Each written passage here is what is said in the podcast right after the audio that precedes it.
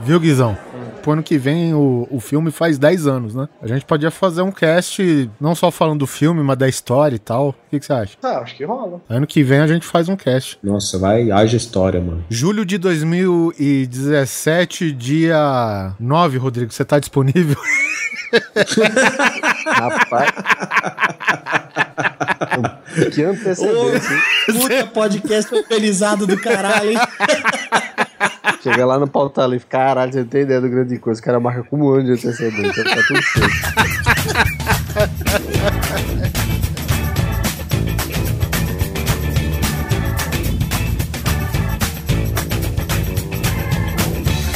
Grande Coisa. Um podcast que é bom, mas que também não é lá grande coisa.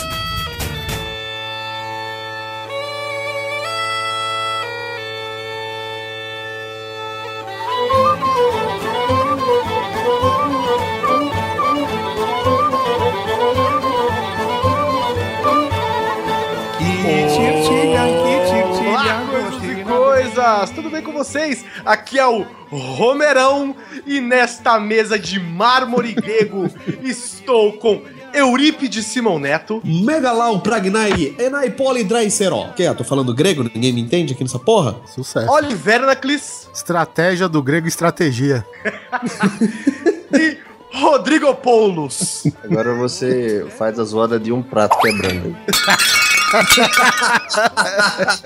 Chegou mais uma vez o momento, gregos e gregas. Nós vamos para mais um guia definitivo e dessa vez sobre aquele lugar que cedeu a nossa democracia, de onde surgiu a democracia e quebração de prata e o melhor de tudo, os cavaleiros do zodíaco. Nós vamos falar sobre a Grécia. Então sobe a música, bota os Gregório pra cantar aí e a gente volta pro tema. Podcast pra agradar gregos e troianos. Eu quero ir embora.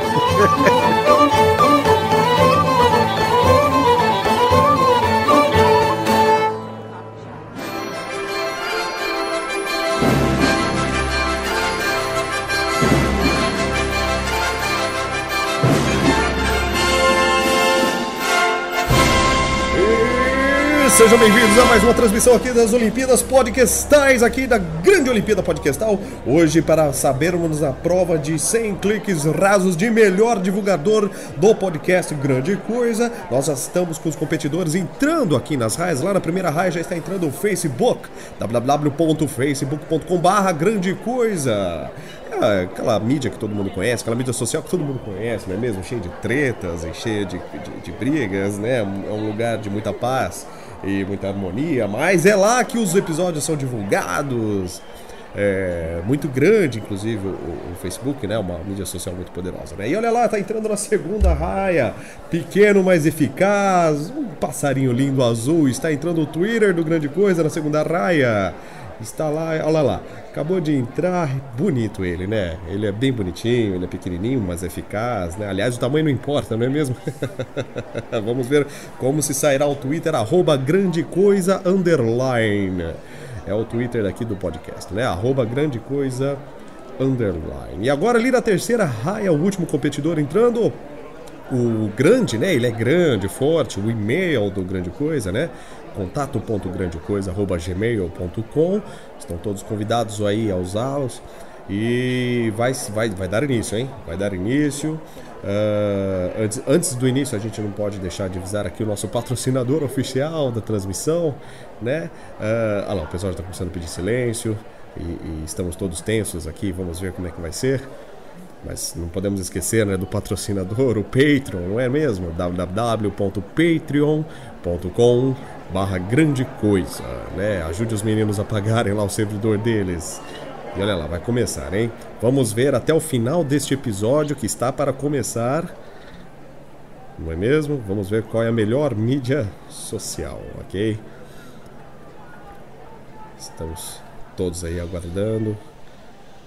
Silêncio no- na pista, né? Vamos ver agora os 100 cliques rasos da melhor mídia social www.patreon.com barra grande coisa e foi dada a largada! Começou o episódio! Vamos ver então qual é o melhor de todos!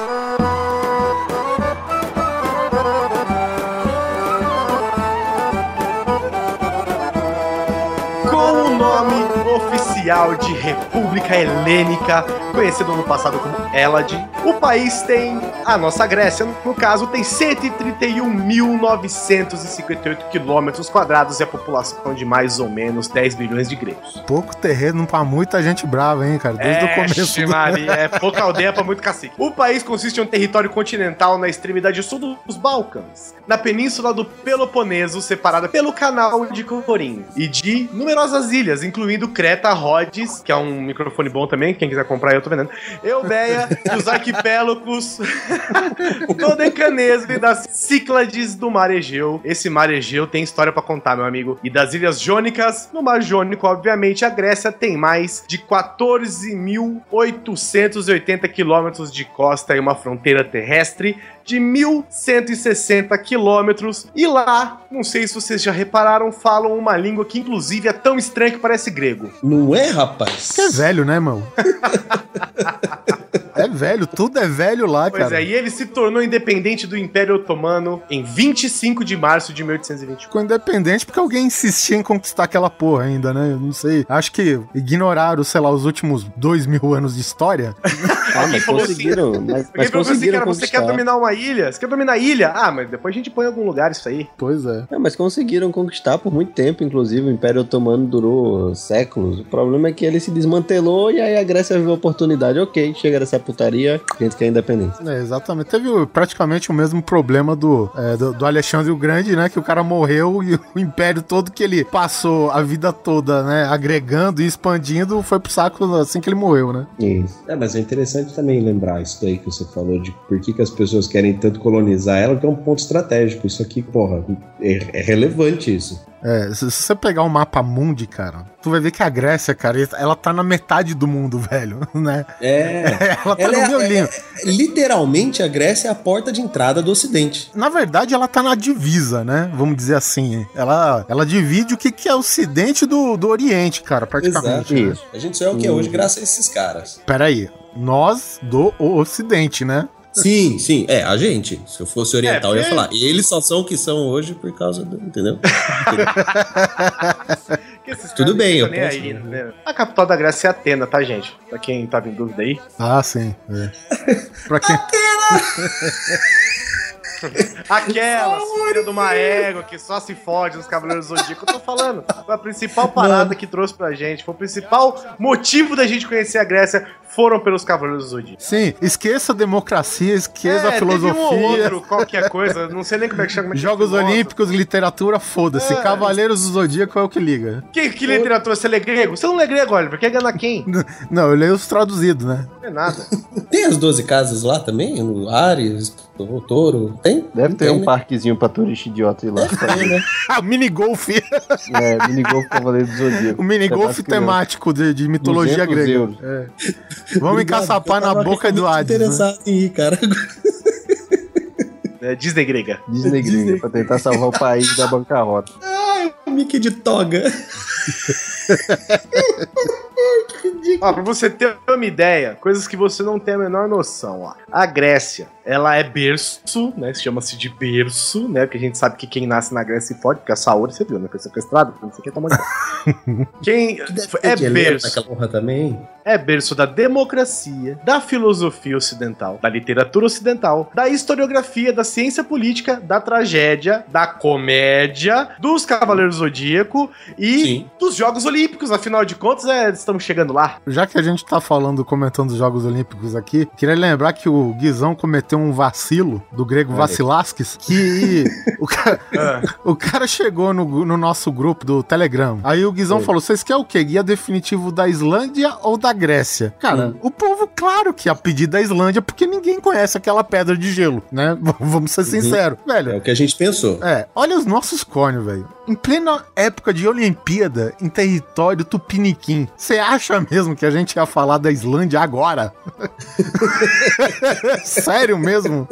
Tinha que é, dúvida? o que que é a Islândia perto do Pateta fazendo Decathlon? Nada. É o Pateta fazendo Decathlon, cara. Isso é lindo demais. Bom, mas já que vocês estão citando, é bom lembrar que os primeiros Jogos Olímpicos e os primeiros da era moderna aconteceram na são, Grécia. isso, que são os que acontecem até hoje. Isso, É, exatamente. tá. Não era- exatamente, né? Porque naquela época Não, o pessoal ficava nu, né? Essas coisas. Os Jogos Olímpicos da Era Moderna são os mesmos que acontecem até hoje. O Os antigos Jogos Moderna. Olímpicos, inclusive, era um negócio assim. Era um mês inteiro de debate e aí no final botava três malucos pra correr ali oh. Ah, era isso mesmo.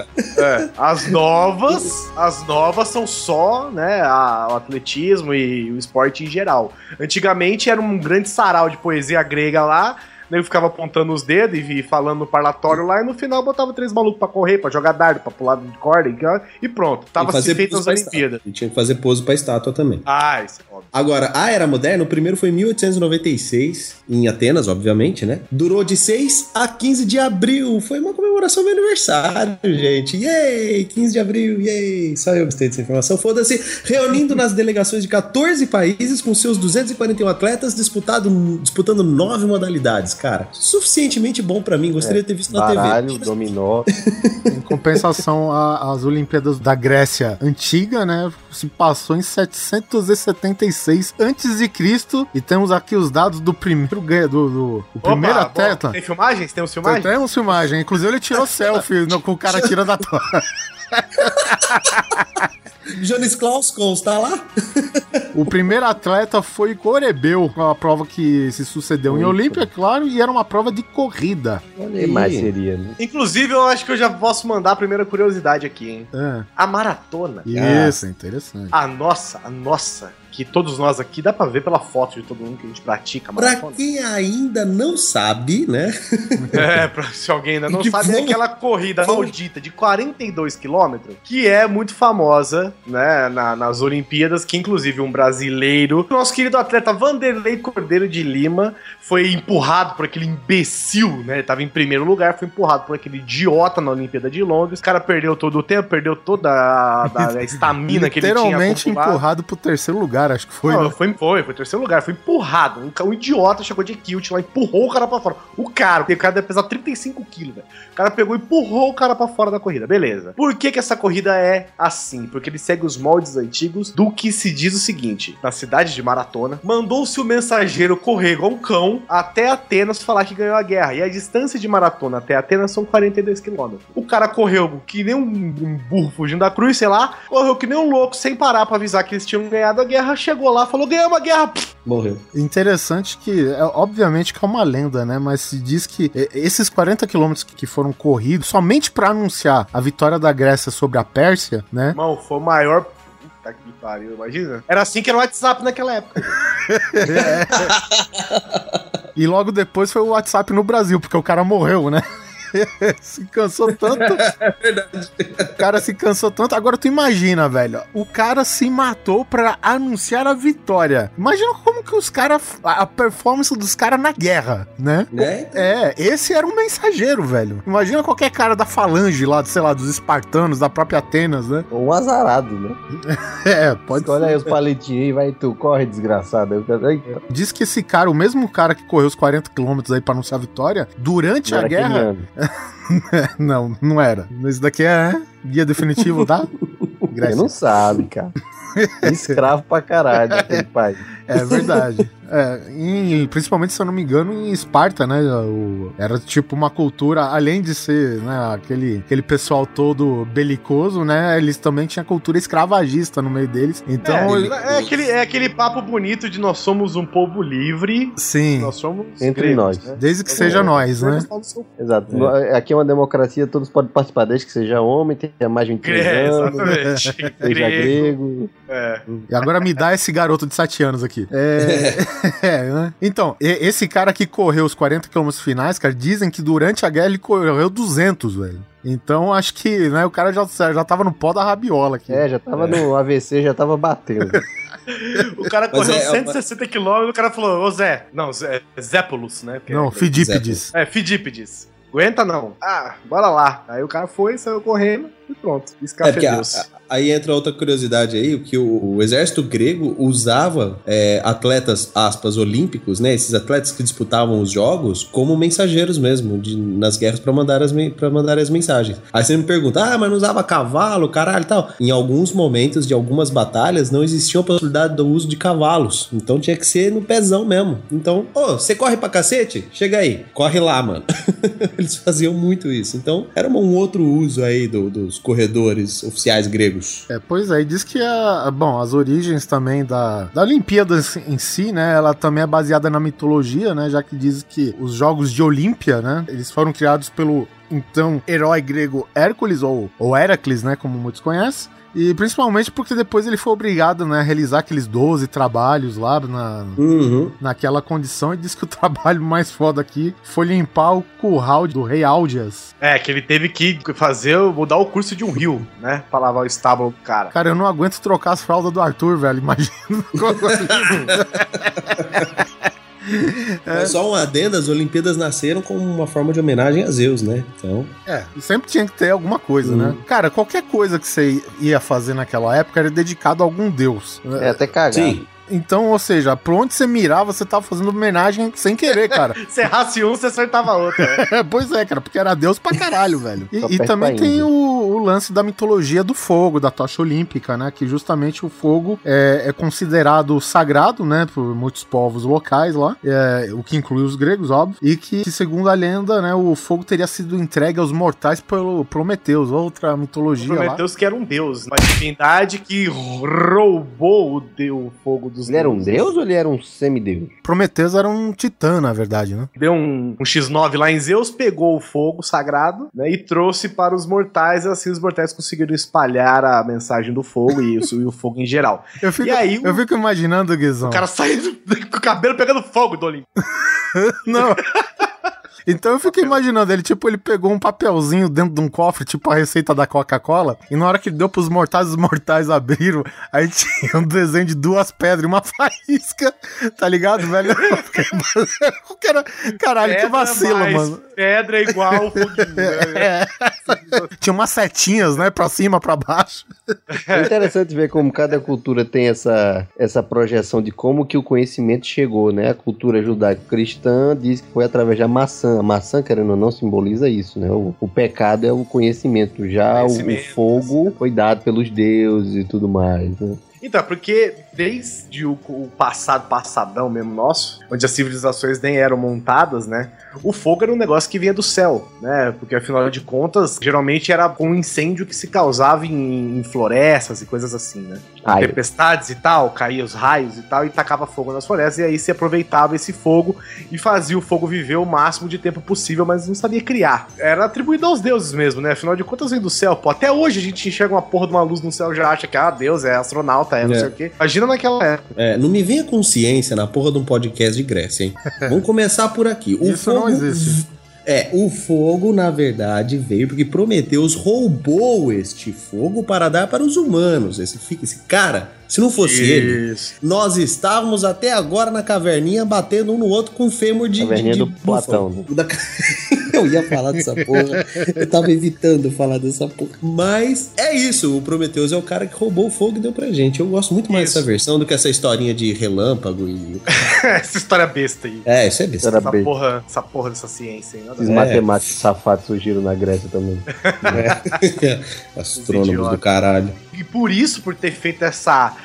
vacilagem, né? Vacilão pra caralho. Zeus ficou putaço com Por ele. ser vacilão, ele foi condenado a ficar a eternidade preso numa pedra ou empurrando uma pedra, eu não lembro, sendo comido. Preso, Não, ele figurando. ficou acorrentado Preso, numa né? pedra, é. Acorrentado numa pedra com a porra de uma grande águia comendo o fígado dele todo dia e essa porra nascia no dia seguinte. Enquanto ele segurava o céu.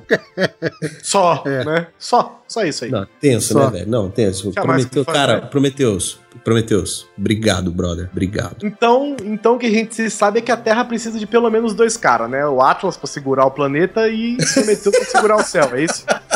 Se não, Caralho, vira aquele temporal e cai o céu, tá ligado?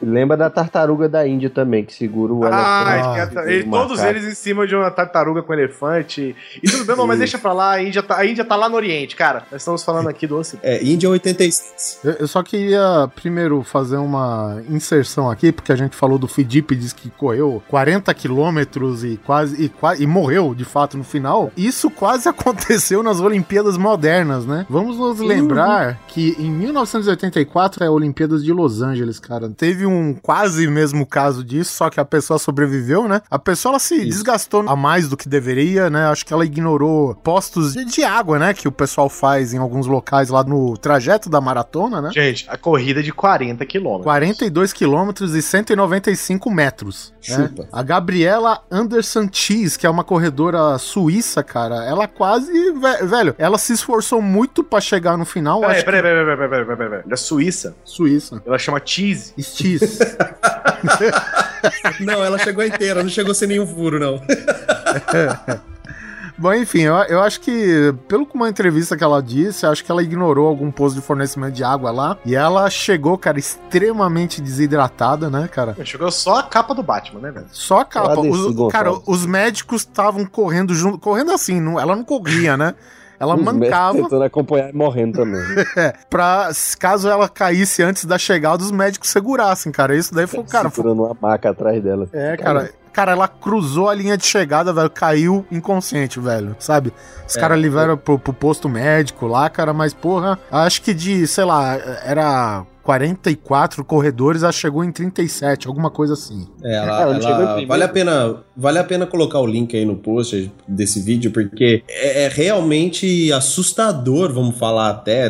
O pessoal fala que é exemplo de superação e realmente é, um Peraí, exemplo de mas ela, superação, ela não mas chegou em primeiro lugar? não. Ah, então achei que ela... Cara, Mas assim, né? ela, ela Então pisou perdeu. na linha de chegada, já colou três caras nela, assim, pra ela não. pra não se machucar na hora de É, cair. E toda a equipe que é técnica falando durante o percurso, um pouco antes dela chegar, pra ela desistir, né? Pra ela parar com isso, porque, meu, ela tava chegando num limite sobre-humano, né? E ela não, não, vai terminar. Mas ela chega, gente, sério. É, é, pra quem não viu esse vídeo, merece ver. E, e- e realmente foi foda isso. Essa não é uma daquelas mulheres que ganhou uma daquelas medalhas de, de honra ao mérito ou de espírito olímpico, qualquer coisa assim? Porque existe uma, existe uma categoria de medalha que ela não tem um valor de, de placar, né? É a me- a é a- prata, vamos, ouro. e- falar, vamos falar português. É uma medalha do. O importante é participar. É. O importante é do. É, essa mesmo. Só que pouquíssimos atletas ganham essa medalha quando eles, entre aspas, aqui, se mostram verdadeiramente com o espírito olímpico. Exato. É, é, é, depois dela, realmente inventaram aí uma premiação por espírito olímpico. Al- Alguns tipos de atletas Isso. Pelo espírito olímpico, né? E uma E outra o curiosidade- Vanderlei, o, o próprio Vanderlei Cordeiro de Lima, que foi empurrado pelo imbecil lá do escocês, sei lá o quê, ele ganhou essa medalha. Porque ele poderia ter saído da prova, ele tinha o direito, né? Não ia ganhar, Uhum. mas ele tinha o direito de sair da prova, e ele foi à prova até o final, e ainda assim chegou em terceiro, é, contra Levou todas as coisas. Levou a medalha de bronze e levou essa medalha que, entre aspas, para o esportista e para o esporte, vale mil vezes mais que uma medalha de ouro, que é a medalha de espírito Uhum. olímpico. Inclusive, uma outra curiosidade foi depois do caso da Gabriele que foi autorizado o atendimento médico a atletas durante uma prova e, se for necessário, claro, Cara. sem eles serem desclassificados. Ei, Alguém olhou caiu, e falou. Alguém olhou e falou: Olha, eu acho que ela precisava de ajuda ali. hein?" O, Não, o Rodrigo, tá o Rodrigo já falou foda-se porque ela não chegou em primeiro, velho. cara insensível. Agora imagina, ela chegando nesse estado em primeiro, os outros estavam vindo de rabecão, né, velho? é só. É uma, é uma questão que acho de suposição, né?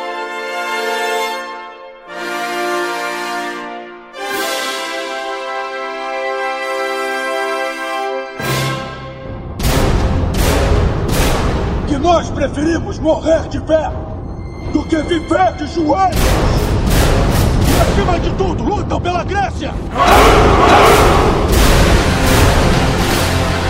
Por que, que a Grécia ela é tão importante na nossa vida atualmente? Assim? Por que que ela faz parte da nossa história? Por que que ela faz parte da nossa cultura, porque ela está presente em praticamente todos os países do ocidental. A gente pode falar que, sei lá, Felipe II vai que começou essa expansão mais, digamos, agressiva da Grécia, né? Ele, ele conseguiu, por exemplo, a, digamos assim, a última é, reunião das cidades-estados, né? Porque, vamos lembrar antes, o pessoal chamava de Grécia, mas na verdade nas cidades-estados elas passavam tretando entre si, né? Não tinha união. É, então, que hoje a gente conhece como Grécia eram pequenas vamos supor que são pequenos reinos, pequenas Sim. cidades, estados, cidades autônomas, cada uma com uma autonomia, cada uma mandava em cada uma.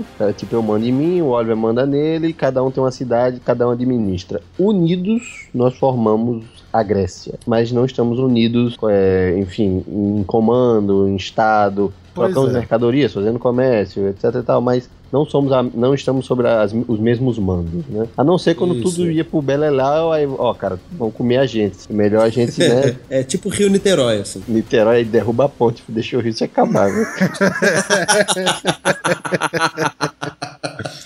É, é, this is Niterói, rapaz. É. No, no caso, eu, eu não, não sei afirmar com certeza, né? O Rodrigo aqui em off falou que a gente pode já confirmar que Troia era real e que aconteceu tudo aquilo, com exceção, não, né? não, do, tudo aquilo não. tudo aquilo não, mas Atenas não Caralho. desceu pra ajudar, né? Os gregos, o caralho. Mas enfim. já eu vou ter que falar de novo. Não me vem com historinha de ciência aqui. Atenas desceu sim e escolheu um lado. Em Aquiles também. aquelas coisas Aqui, toda essa turma tava lá. Pois é. É, o Brad Pitt. Então, naquela teoria, o rei de Micenas, acho que era Agamenon, ele conseguiu forçar uma união, mas na porrada.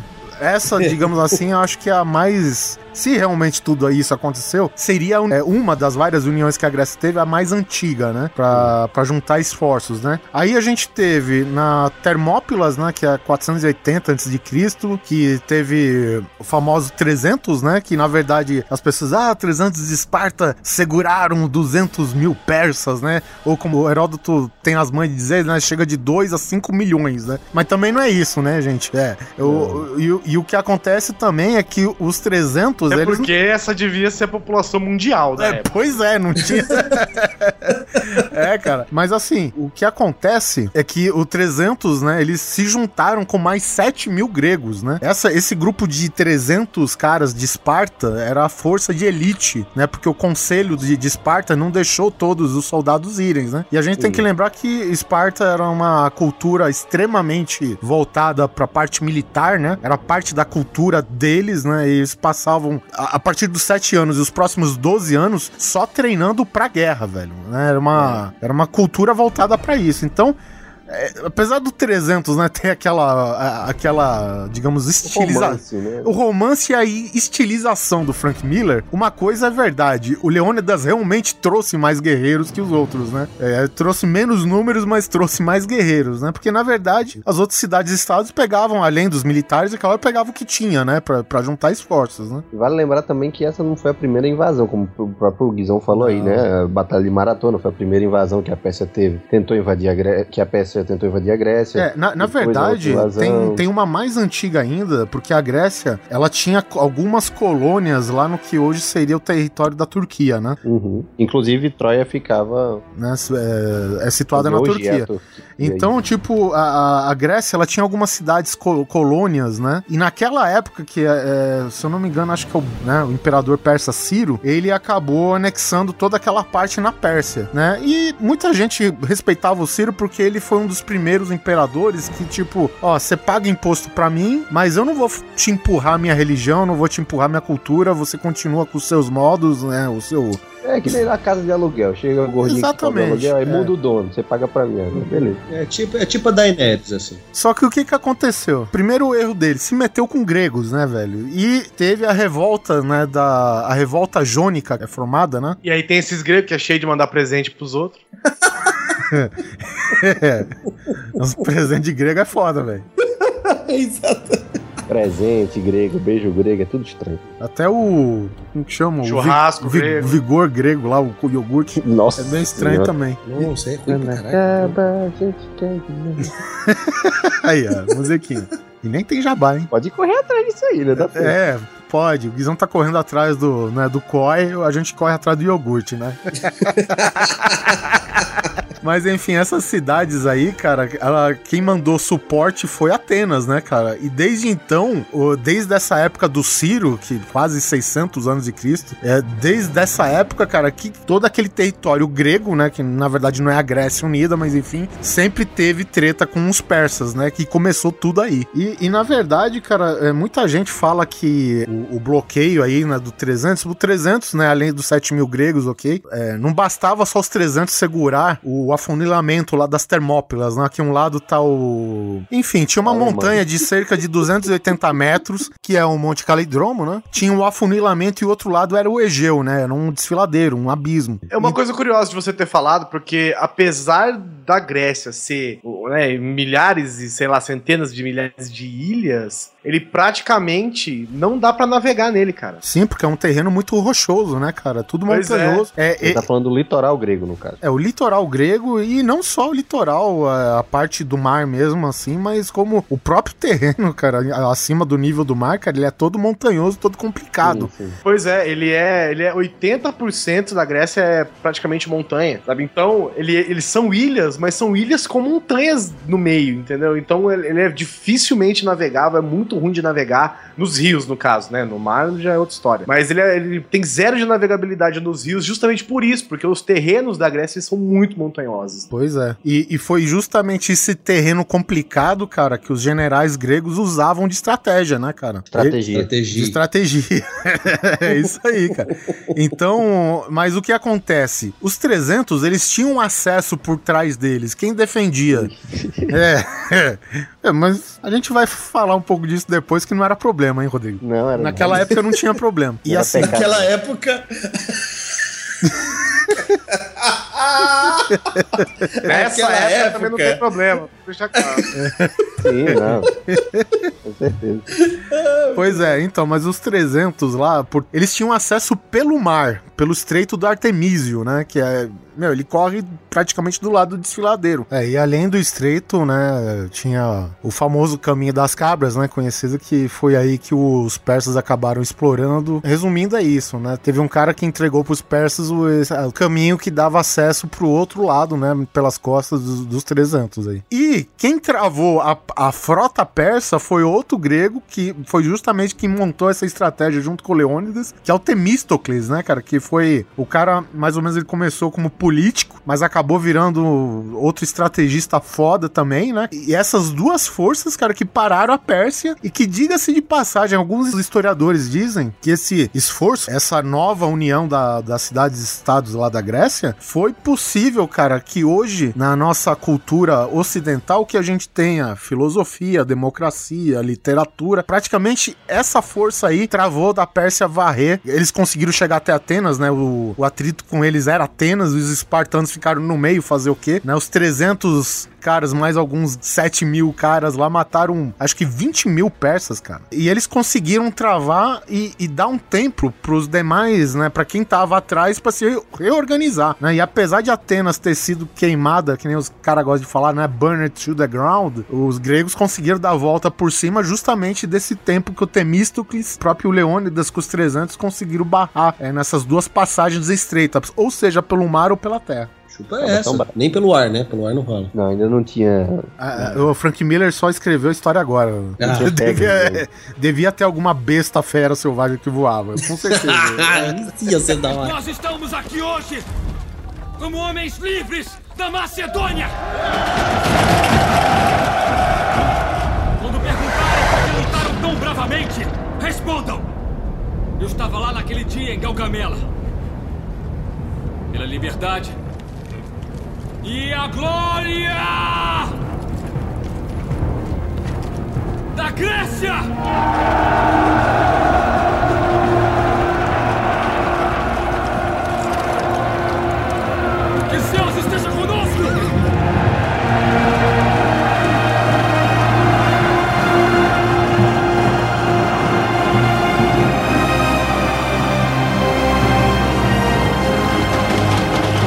Bom, cara, a gente falou de 300, acho que, beleza, aqui eles travaram a invasão de uma cultura estrangeira, né? Agora, quem que foi o responsável por espalhar a cultura grega. Por, por helenizar, né? Exatamente, helenizar o ocidente. Puta, que bonito isso. Desculpa, peraí, rapidão, rapidão. parênteses, só um parênteses. A minha mãe tem o segundo nome dela, é Helena. A porra do país, cara, tem o nome oficial, cara, de Helênica. Muito foda. Ó, todas as Helenas, parabéns, cara. Vocês têm um país no nome de vocês. O Manuel Foda Carlos é que escreve sempre o. Manuel Carlos que, que fundou a Grécia, né? É, Praticamente. com certeza. Desgraçado tá vivo até hoje, é o Matusalém. Ou Felipe II, né? Exatamente. Prime- filho de quem? Felipe hã? primeiro e tal. É, Não, só ele- Felipe. Só Felipe. é, só Felipe, é verdade. é Acho que só o pai Felipe. dele não era Felipe também, não, cara. Então, Primeiro bom, do seu nome. Não, era Felipe II porque alguém pre- é, que, que predecesseu. Eita, caralho.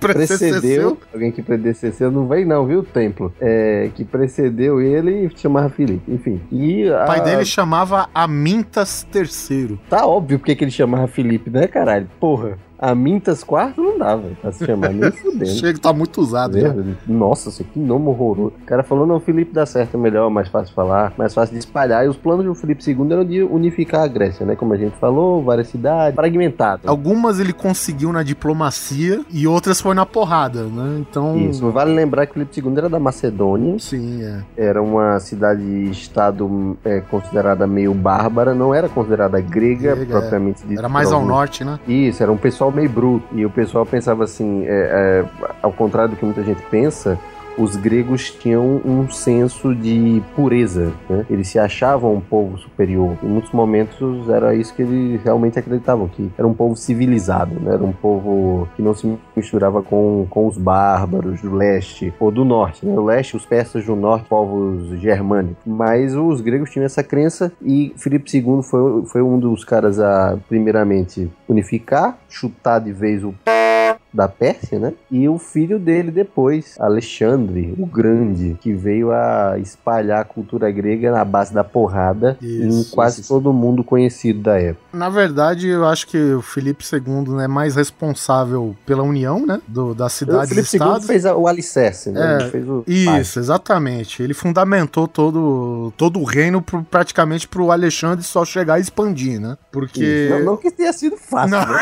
é claro, claro que não. Chega né? aí, meu filho, te vira, tá facinho agora, vai, vai, vai. Vamos expandir. Ele conseguiu unir, né, as maiores cidades da época, que era Atenas, acho que Tebas, eu não sei se Esparta tava... Porque o, o grande problema, né, cara, que com o futuro aí, depois a gente vai falar, essas cidades-estados, elas meio que se desmancham, né? Tudo tem uma certa tendência a decair, né? Sim, Uhum. tudo que nasce morre. Exatamente. Sobe e desce. E a maior prova disso, cara, é justamente o sucessor do Felipe. Diga-se de passagem, Felipe, o Felipe II, pai do Alexandre o Grande, ele promoveu um festival, né, mais dedicado para que todos reconhecessem, né, a, a soberania dele. Mas enfim, era uma coisa meio que democrática para você juntar os líderes, né, das cidades e estados e tal. E ele acabou sendo assassinado por um, um membro do- da guarda pessoal Mas dele. ele queria ele morto e aí É, di- dizem que, tipo, era uma vingancinha porque curraram o cara numa festa, um negócio assim, e... Enfim, Pode o- ter sido, ou então pode ter sido alguma pessoa de outra cidade. Já Tem gente que suspeita, inclusive, do próprio Alexandre, que o próprio Alexandre teria mandado fazer isso pra poder subir ao trono mais rápido. da mãe do Alexandre também, Da Olímpia. mãe do Ale- Enfim, é uma coisa que a gente nunca vai saber, né? Nunca vai saber, porque é muito tá? velho, cara.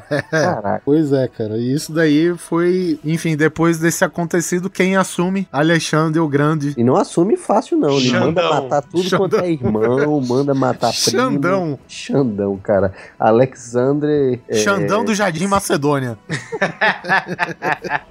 O Alexandre, pra poder ser Macedônia. coroado, para poder ser coroado rei, ele teve que se livrar de um monte de parente. Subiu de graça, não. Papai morreu, agora tu é rei. Tem aquele filme horroroso. Quem é mesmo aquele filme? Oliver Stone, né? É, do Oliver Stone. Que é, tem seus momentos aquele filme. Se você pescar talvez 30 segundos ali, aqui o filme se salva. É, algum- e, e historicamente, alguns fatos, muitos que estão lá no filme, até corretos, né? O problema do filme é que ele é muito overactor, né, cara? Todo Sim. mundo tem necessidade de se exaltar na, atenua na atenuação. ó. atenuação é o que eu precisava, na verdade. Atuação, né? Olha, cada um tem o erro de português que merece. Mas. enfim, o cara não subiu ao trono fácil, não. Mandou matar um monte de gente, Isso. silenciar e. A gente tem que lembrar também que, é, não sei se era uma cultura normal da Macedônia, né? Mas é, lá não existia, acho que a, a monogamia, digamos assim, né? Então, é, o Felipe, cara, ele já tava casando É com uma só na Macedônia, viu? Então, mas. Não, tudo bem. Eu tô falando na, nesse, na parte do. A putaria real louca, saca? Então, na parte do, do ocidente, assim, Guizão. Então, o, o que acontece é o seguinte: ele já tava pra casar com uma outra mulher, e eu acredito que o Alexandre mandou matar mesmo. Mandou matar a mulher, o tio dela, o filho dela, O que ele tinha com, é, o pai. pois- Então, foi Pois um é, pega essa pra capar, cara. menino. Não quero ninguém olhando pra mim querendo o trono, não. O trono é meu, né? Então, infe- infelizmente, tinha essas coisas. A monogamia, eu, eu, eu não vou me atrever aqui a dizer quem foi que inventou isso, mas eu digo que foi a cultura judaica também. Eu que não É que- juro por É, Deus. Não fui eu que então não era, não era uma coisa normal, de, de forma alguma. Pessoas tinham vários maridos, mulheres, amantes e por aí vai. Inclusive, a relação homossexual, né, homoafetiva, ela era considerada uma, uma relação, entre aspas, intelectual. Sim, É, sim, de o homem- pupilo pra mestre. É, exatamente. exatamente. E, e o, o- naquela época, o homem e a mulher tinham fins de procriação. Claro que se constituíam famílias também, porque a pessoa Não, poderia. não, não, peraí, livremente- peraí. Pra Esparta, a mulher era a fábrica de soldados. Pois é, muito bem, mas, mas existiam famílias, né? Sim. Isso, não Eles- quer dizer que nenhum homem não queria pegar mulher, mas Isso, se quisesse exatamente. pegar uma mulher, tanto faz. Não havia essa diferenciação de orientação como existe hoje, Hoje, né? exatamente. Inclusive, é, inclusive no filme do Alexandre, ele se apaixona por um rapaz e o rapaz é meio andrógeno, tem É. traço feminino. Que é o gregos- um dos soldados dele, né? Isso, E que era amigo de gregos- infância. Que é igual aquele filme Não também. lembro se era Troia. aquele. Não, não, não, não, não. Não, que é igual ao filme Troia, onde, né, quem morre é o primo. Isso, o primo do Aquiles. É, primo. é, o filme diz que é primo na Ilíada, Primão. não sei se garante que é, que é primo não, Não, é mas primo, só que o primo é. É o. Patroclo, né? É, é, di- diz que o Aquiles tinha uma certa... Ele não ficou puto com o Heitor à toa, né? Não. É, não, é- não é- não era só um amiguinho. É, no filme é isso. Mas, é, enfim, e como, como eu tava dizendo, essa, essa figura do sujeito andrógeno, pros gregos era como se fosse um, um terceiro sexo, entendeu? Havia homens, mulheres e esse aqui que não se encaixa, e esse aí tava mais, digamos assim. é, Eu acho, fácil, eu acho que é- na época não tinha nem necessidade de se explicar, cara. Era uma coisa que acontecia pronto, cara. É, exato, exato. Se, não- se a gente fosse como os gregos eram antigamente, a gente não teria todo esse problema hoje, cara. Né? Que é uma lição a se tirar, cara. Porque, porra, Um vamos. pouco, vai mais, fazer um pouco fazer mais de fácil. Grécia, né? Um pouco mais de Um, Grécia. um pouco mais da Grécia Antiga aqui com nós, por favor, né? Porque os caras eram bárbaros pra caralho, velho. Vamos, né? Vamos falar sério. Agora, nesses termos, normal, velho. Não, tá, e aí, filho? Vamos guerrear? Vamos, vamos comer um outro? Vamos. Então, meu, era isso. Que não vamos guerrear? Vamos guerrear? Vamos. O que, que a gente vai fazer nesse meio tempo? Ah, vamos dar uma trepadinha aí. pô. Imagina as DST, né? Então vamos usar camisinha. Gente, os protejam. O cara assumiu com 20 anos, morreu com 30 e pouquinhos, assumiu com 20 anos, nesse meio tempo dos 20 aos 30 e poucos, dominou quase todo o mundo conhecido. O mundo conhecido, é. Isso que eu quero deixar bem claro. Isso, Porque não, as mundo pessoas conhecido. acham, cara, que o cara conquistou a porra do mundo todo, né? Sim, sim. E não, era o, porque o Alexandre é o seguinte, ele foi pra um lado, foi pro outro, e ele não, não conseguiu achar o limite da Terra, entendeu, cara? Nem os Então, soldados dele, né? é, não, e os soldados dele ficaram putos, né, depois de... Pra onde, velho? Esse negócio não acaba.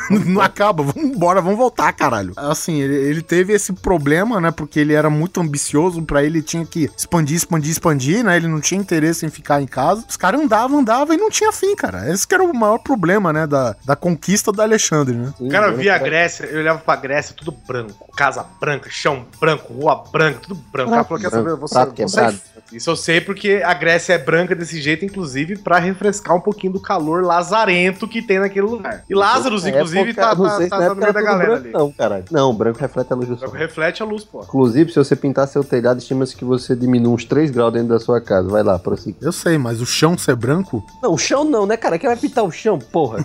É, porque bate caralho desse Tá da achando que é. Brasil? Que os caras jogam cal na sarjeta, porra? Tô falando de outro pô. lugar. O cara pega 3 milhões de caminhão de, de carro. Toma, e começa. Bate Termina no caralho. fim da BR. Mas é, feito, mas é tudo de mármore. Não, pinta de branco mesmo essa porra. Pariu. Ele não queria aqueles veios cinza, né? É Aí o cara olhou, tudo estrago. branco, falou: Não, chega, deixa eu sair fora, deixa eu ver um pouco de cor. Aí o cara foi expandindo o mundo, né? É isso, dominou o Egito, dominou a Pérsia, dominou. é, a Pérsia inclui também é, toda aquela região do Iraque, Babilônia e etc e tal, até bater na Índia. E na Índia ele foi ferido em batalha. E aí tinha um problema de Alexandre, né? Que ele só sabia expandir e não sabia cuidar dentro de casa, né? Ele queria misturar todas as culturas, agregar gregos, persas e tudo mais. Só que tinha um Ia ser o problema. legalzão. É, só que os gregos não queriam isso, nem os persas, né? Agregar gregos, é quase um Agregar trava-língua. cara. Será que veio daí a palavra agregar? Né? Porque os caras tinham que se juntar cidades-estado, então tinha que agregar. Caralho, será? Será? Não, né? Tornar os Os gregos, professores olha de só. linguística e letras estão tremendo, assim, tendo compulsões. Os caras não sabem do que eu estão falando. aqui. Etimologia. Agregar. Origem da palavra agregar. Do latim agregare. Fala que é, que é latina e o latim é, é depois do grego. Então, Então não. É, mas o latim tem coisas que são baseadas no grego, né? Mas fica Tem, aí tem. muito mais legal essa ideia do que a verdadeira, né? É, então é, se esquece. não for, é A essa, partir né? de hoje, Agregar vem do grego que significa juntar. Pronto. Não, Isso significa tornar grego. Isso. Tornar Agregar. grego. Quando E vem, na verdade, das cidades-estado. É, é assim, ó. As cidades-estado precisavam ficar unidas para manter a Grécia unida. Então, eles agregaram as cidades-estado, surgindo a palavra agregar. Muito Não, obrigado. tinham- não, vou, vou, vou dar outra definição aqui. Eles tinham que inserir a cultura grega nos países e locais que eles desbravavam, que eles dominavam. Boa. Assim, eles devagar eles tinham que agregar a cultura local. Por isso, Grécia. Não, caralho, Grécia já existia. Porra, né? Não fode, mano. Em minha defesa, a Grécia não existe até hoje. É República Helênica. É que nem a China, né? República Popular da China. que nem a República Democrática da Coreia do Norte. É. República Democrática da Alemanha.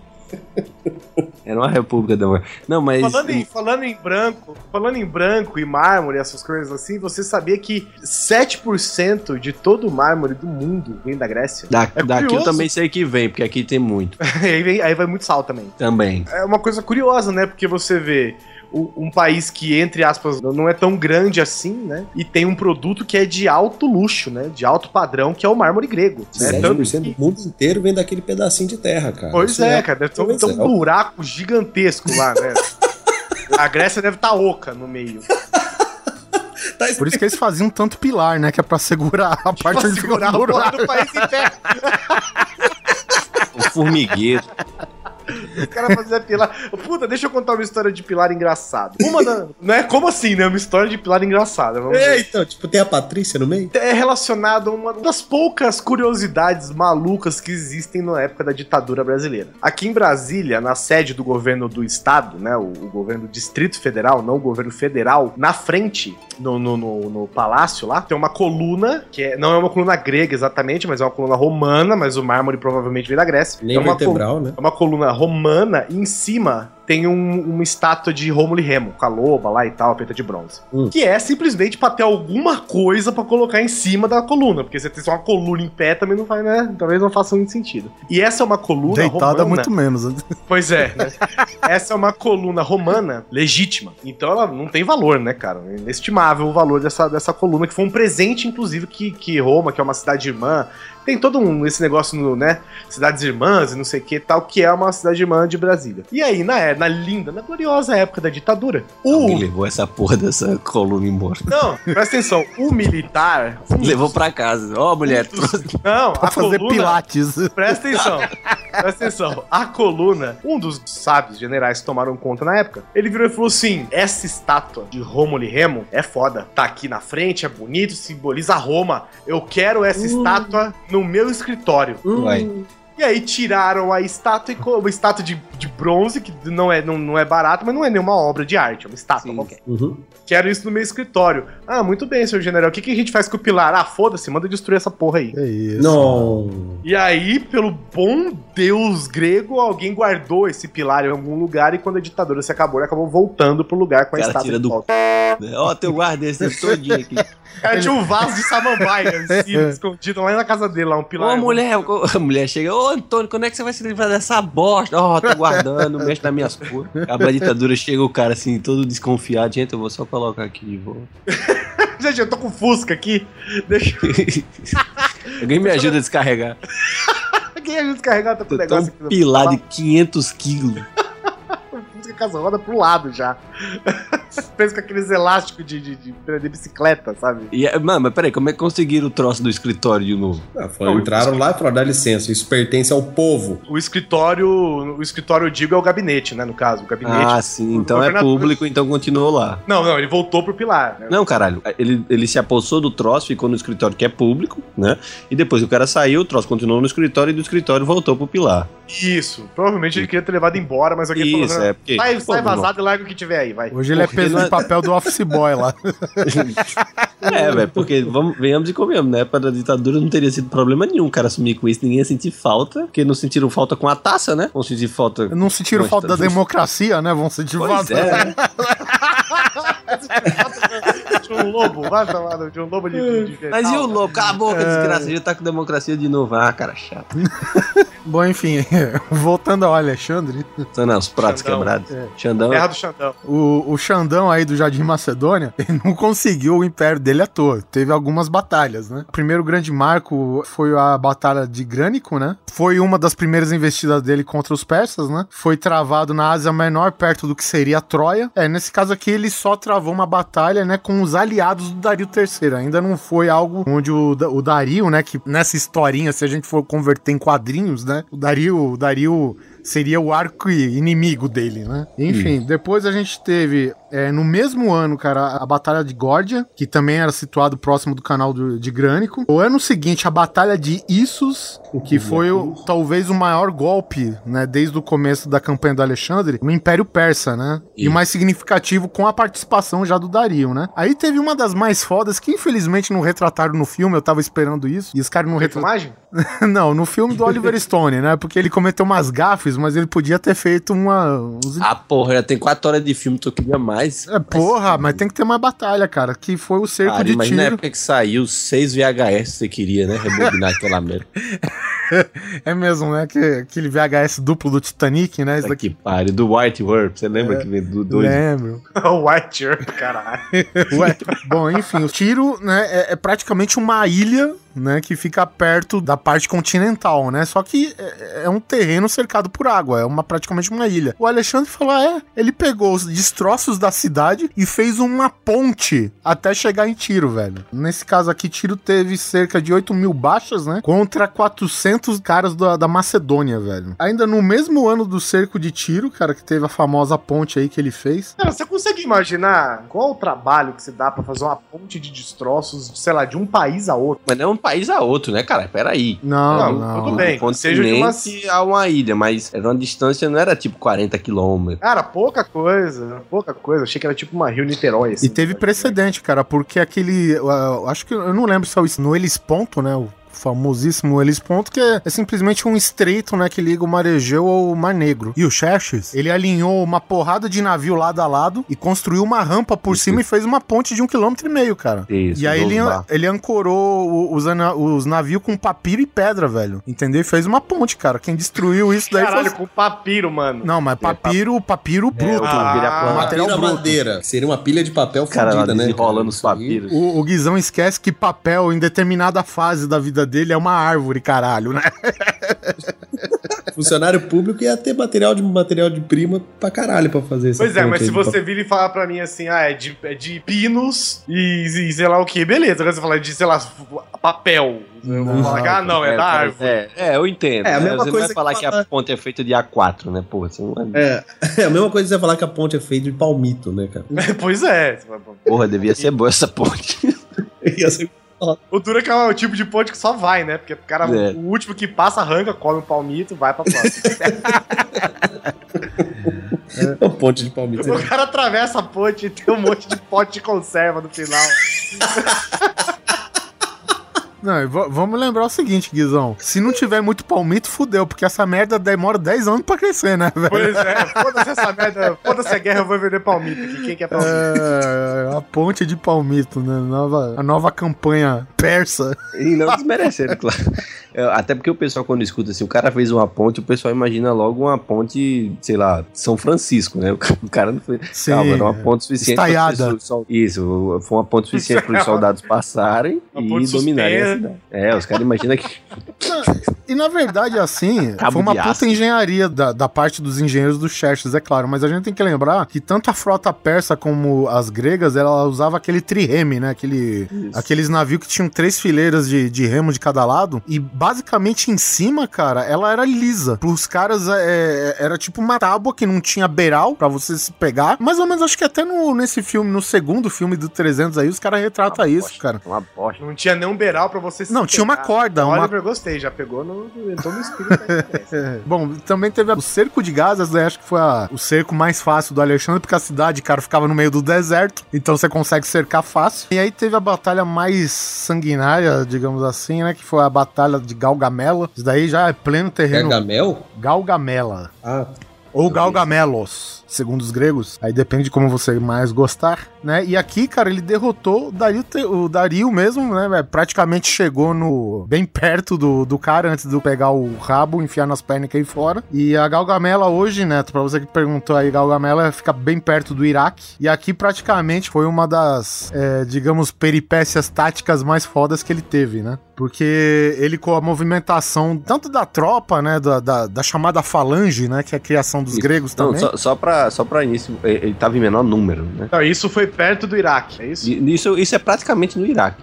Né? Só pra deixar Do, claro. que, do que hoje é o Iraque, né? Perto da. É. do- A da treta Babilônia. nunca acabou nesses lugares, velho. É foda. Sim, Isso. só pra deixar claro, da Grécia, entre aspas, ao Iraque, são praticamente 2 mil quilômetros. Agora pensa nisso a pé, A pé, ou de barco, ou pensa. a cavalo. De cavalo, O cara foi merda. longe, malandro. O cara foi Cara, longe. se você for a pé, você só tem calo. Se você for de cavalo, você não tem mais. É, enfim, é. Você imagina que ele ganhou dos persas em menor número e com o doendo ainda, né? Isso, esse hemorroide atacando. Cara, foi foda. É, porque assim, a, a gente imagina, né, a, a formação grega, né, do... Ou Macedônia, enfim. Cara, ele tinha acho que cerca de um pouco mais de 40 mil homens, é isso? Por aí. E se eu não me engano, o Dario tinha 150 mil, uma coisa. assim. ele tava em uma infinita desvantagem, cara. Então ele desenhou um plano tático, né? Vendo, enfim, a, a formação do Gregos Tatizi.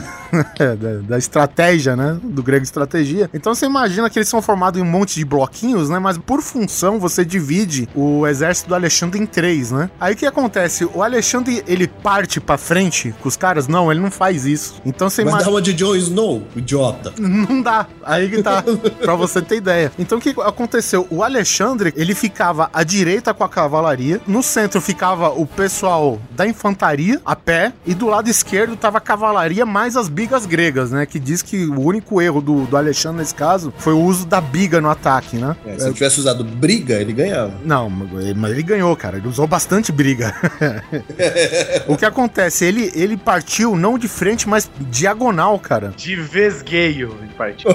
De Castela, pegou de Castela. Você imagina que ele tá olhando o exército do Dario de frente, ele partiu pra direita, pra, pra extrema direita, quase fora do alinhamento do, do exército dele, cara. E quem tava na esquerda se espalhou pra proteger o flanco da galera que tá correndo à direita, cara, entendeu? Só que o que acontece? A cavalaria do Dario foi atrás do Alexandre. E à medida que eles foram se afastando, a, a linha de defesa do Dario foi se abrindo. O exército só fez um zigue-zague e quebrou a linha de defesa dos persas, cara. Foi aí que o Alexandre quase mata o Dario cara a cara, velho. Isso aí a gente chama de dibre. Ele deu uma dibrada Deu uma rolê. dibrada, exatamente, cara. Foi, foi o primeiro elástico.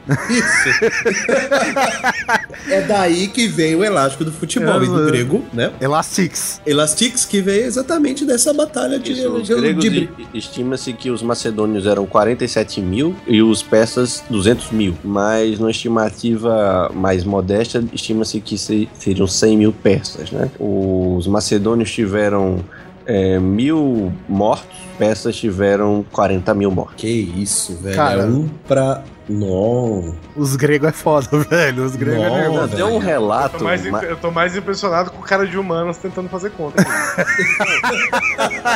E o foda é que tem, assim, tem, tem vários, co- como a gente fala, né? Isso é tudo estimativa através de relatos de testemunhas, né? Então, tem desde testemunha que falou que, sei lá, 40 mil eram, tipo, o número de, de mortos. Ah, teve um que falou que foi tipo 350 mil mortos, né? Então tem uns exageros foda, né? Sim, sim. É, é, principalmente da, da parte dos relatos aí, da, da quantidade, né? Porque cada um que conta aumenta um ponto, não é isso? Olha só, tinha gente que dizia que tinha 100 mil persas. Tinha outro que disseram que morreram 350 mil persas. Aí você já vai, né? É foda. Brotava Ó, do chão. conta aqui, ó, dá um pra quatro, tá? É bom, cara, mas o professor do cara era o Aristóteles, né, cara? Ele tinha que aprender alguma merda, né, velho? Isso. Onde o cara ensina? Naquela época ele ensinava mais ainda.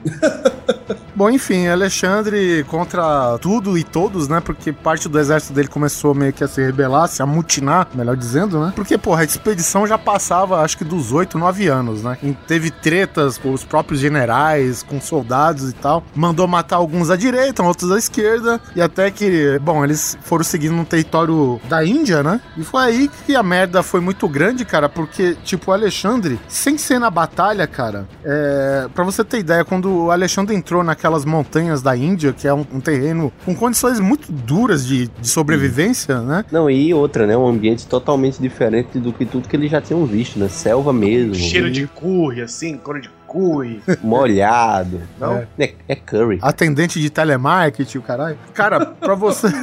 Caralho, estamos cansados. Ah, bebe água desse rio aqui. Isso, exatamente, cara. Pra você ter ideia, estima-se que o Alexandre entrou com 60 mil homens, né? Porque aí ele já tinha os agregados da Babilônia e outros terrenos que ele tinha conquistado, e saiu com 15 mil. Nossa. E ele não perdeu só em batalha, não. A galera morreu de doença, morreu. Enfim, as condições Ele não eram perdeu, legais. perdeu né? mais por doença do que por batalha, diga-se passagem. Isso, né? porque o, a, o maior, a maior desgraça foi: chegamos até aqui, estamos lutando e tal, e os caras falaram: Ó, na boa. Já chega, eu quero voltar. Não, não tem mais. O que é que você vai querer, velho? Já não basta que você já tem? E aí meio que o cara viu que se ele não tivesse o apoio dos homens dele, ele não era nada, né? Então ele falou: beleza, vamos voltar. E aí eles escolheram o caminho mais perto, que era através de um deserto. E aí o deserto sem água e tal. E a galera morreu. O deserto fez o que um deserto faz, né? Exato.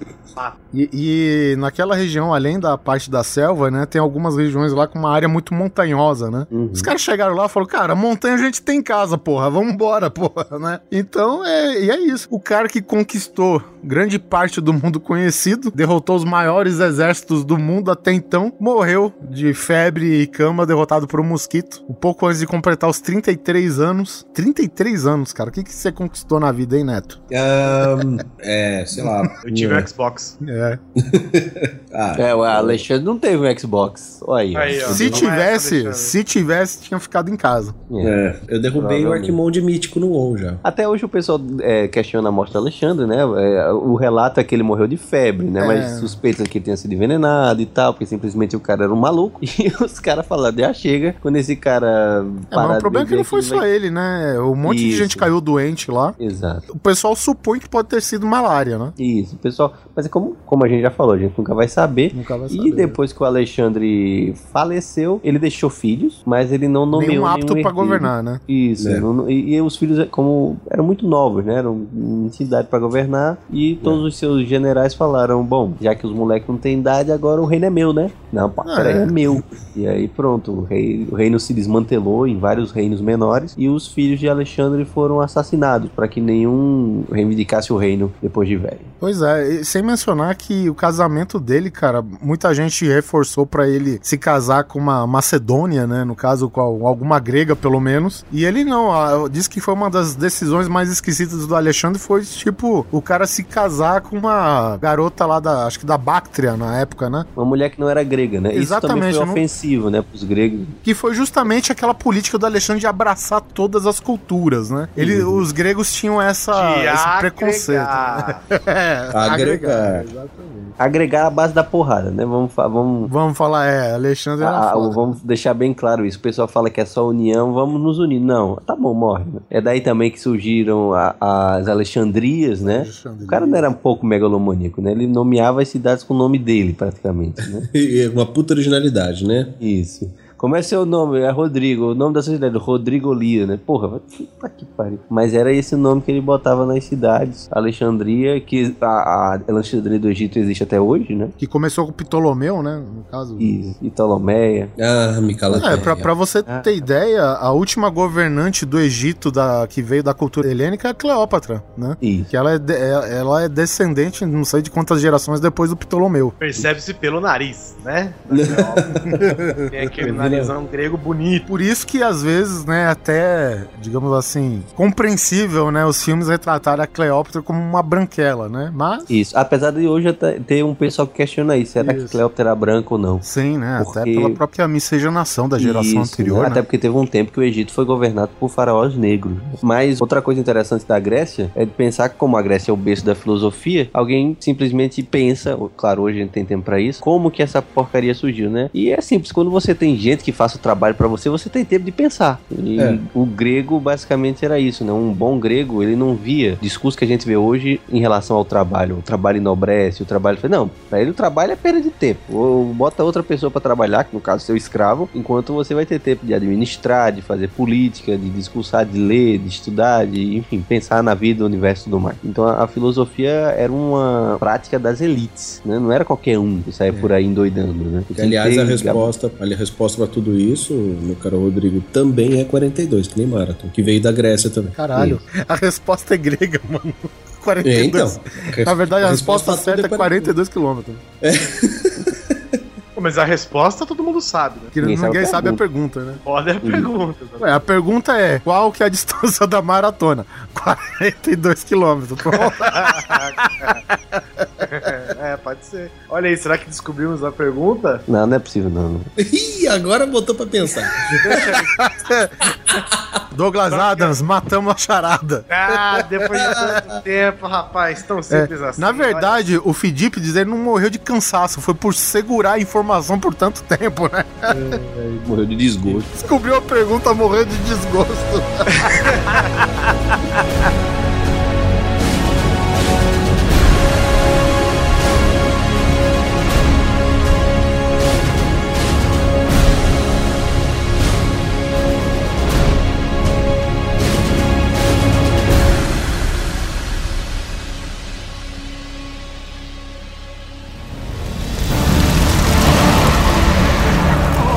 Escolha sua penitência, Argos. Destruição ou sacrifício. Essa é a vontade de Zeus. Essa é a vontade de seu pai.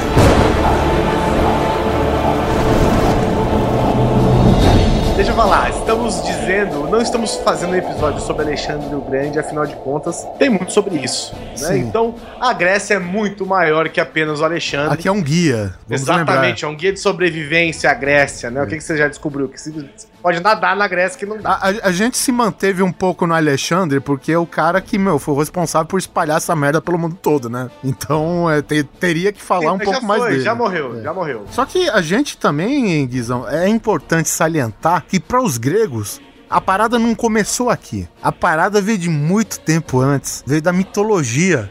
Pelo lado do Monte Olimpo. Antes do Monte Olimpo até, né, cara? Porque Monte Olimpo, quem governava era Zeus, que era filho dos titãs, né, cara? Então, só que assim, aí que tá um pouco dessa parte da mitologia. Ele, o Zeus é filho dos titãs, correto? Que antes do- do- dos deuses comandarem, que comandavam eram os titãs. Ah, Mas tá. isso é um mito do mito, né? Porque não era assim, os gregos estavam lá, uh, graças a Deus, nos demos bem, agora são os deuses que comandam. Não, eles já estavam lá desde os deuses, né? Eles não estavam lá desde os dos titãs, né? O, o que, o que a lenda diz é que antes de tudo começar, os titãs tomavam conta, mas os deuses estão lá desde os primórdios, essa é a verdade. Aprendi isso no Age of Mythology. Olha aí, tá vendo? É de- Videogame, é, como não sei o sempre, ensinando mais que a escola. Jogando e aprendendo. Isso. Antes era vivendo e aprendendo, né? Vamos mudar logo. E eu ainda aprendia dos nórdicos, dos egípcios e dos gregos aí, ó. Três lapadas só. E com de muita diversão, né? Isso, altas aventuras. É, na, na verdade, né, cara, tudo tem um ponto de origem, né? E como existe uma força de criação, segundo a mitologia grega, que é justamente Gaia, né? Que a gente conhece como a Mãe Terra, né? Que ela é considerada como uma ele- elemental primordial de criação, né? O Nordeste é conhecido como chifre. É, Não, não é gaia, é gaiada. Exatamente.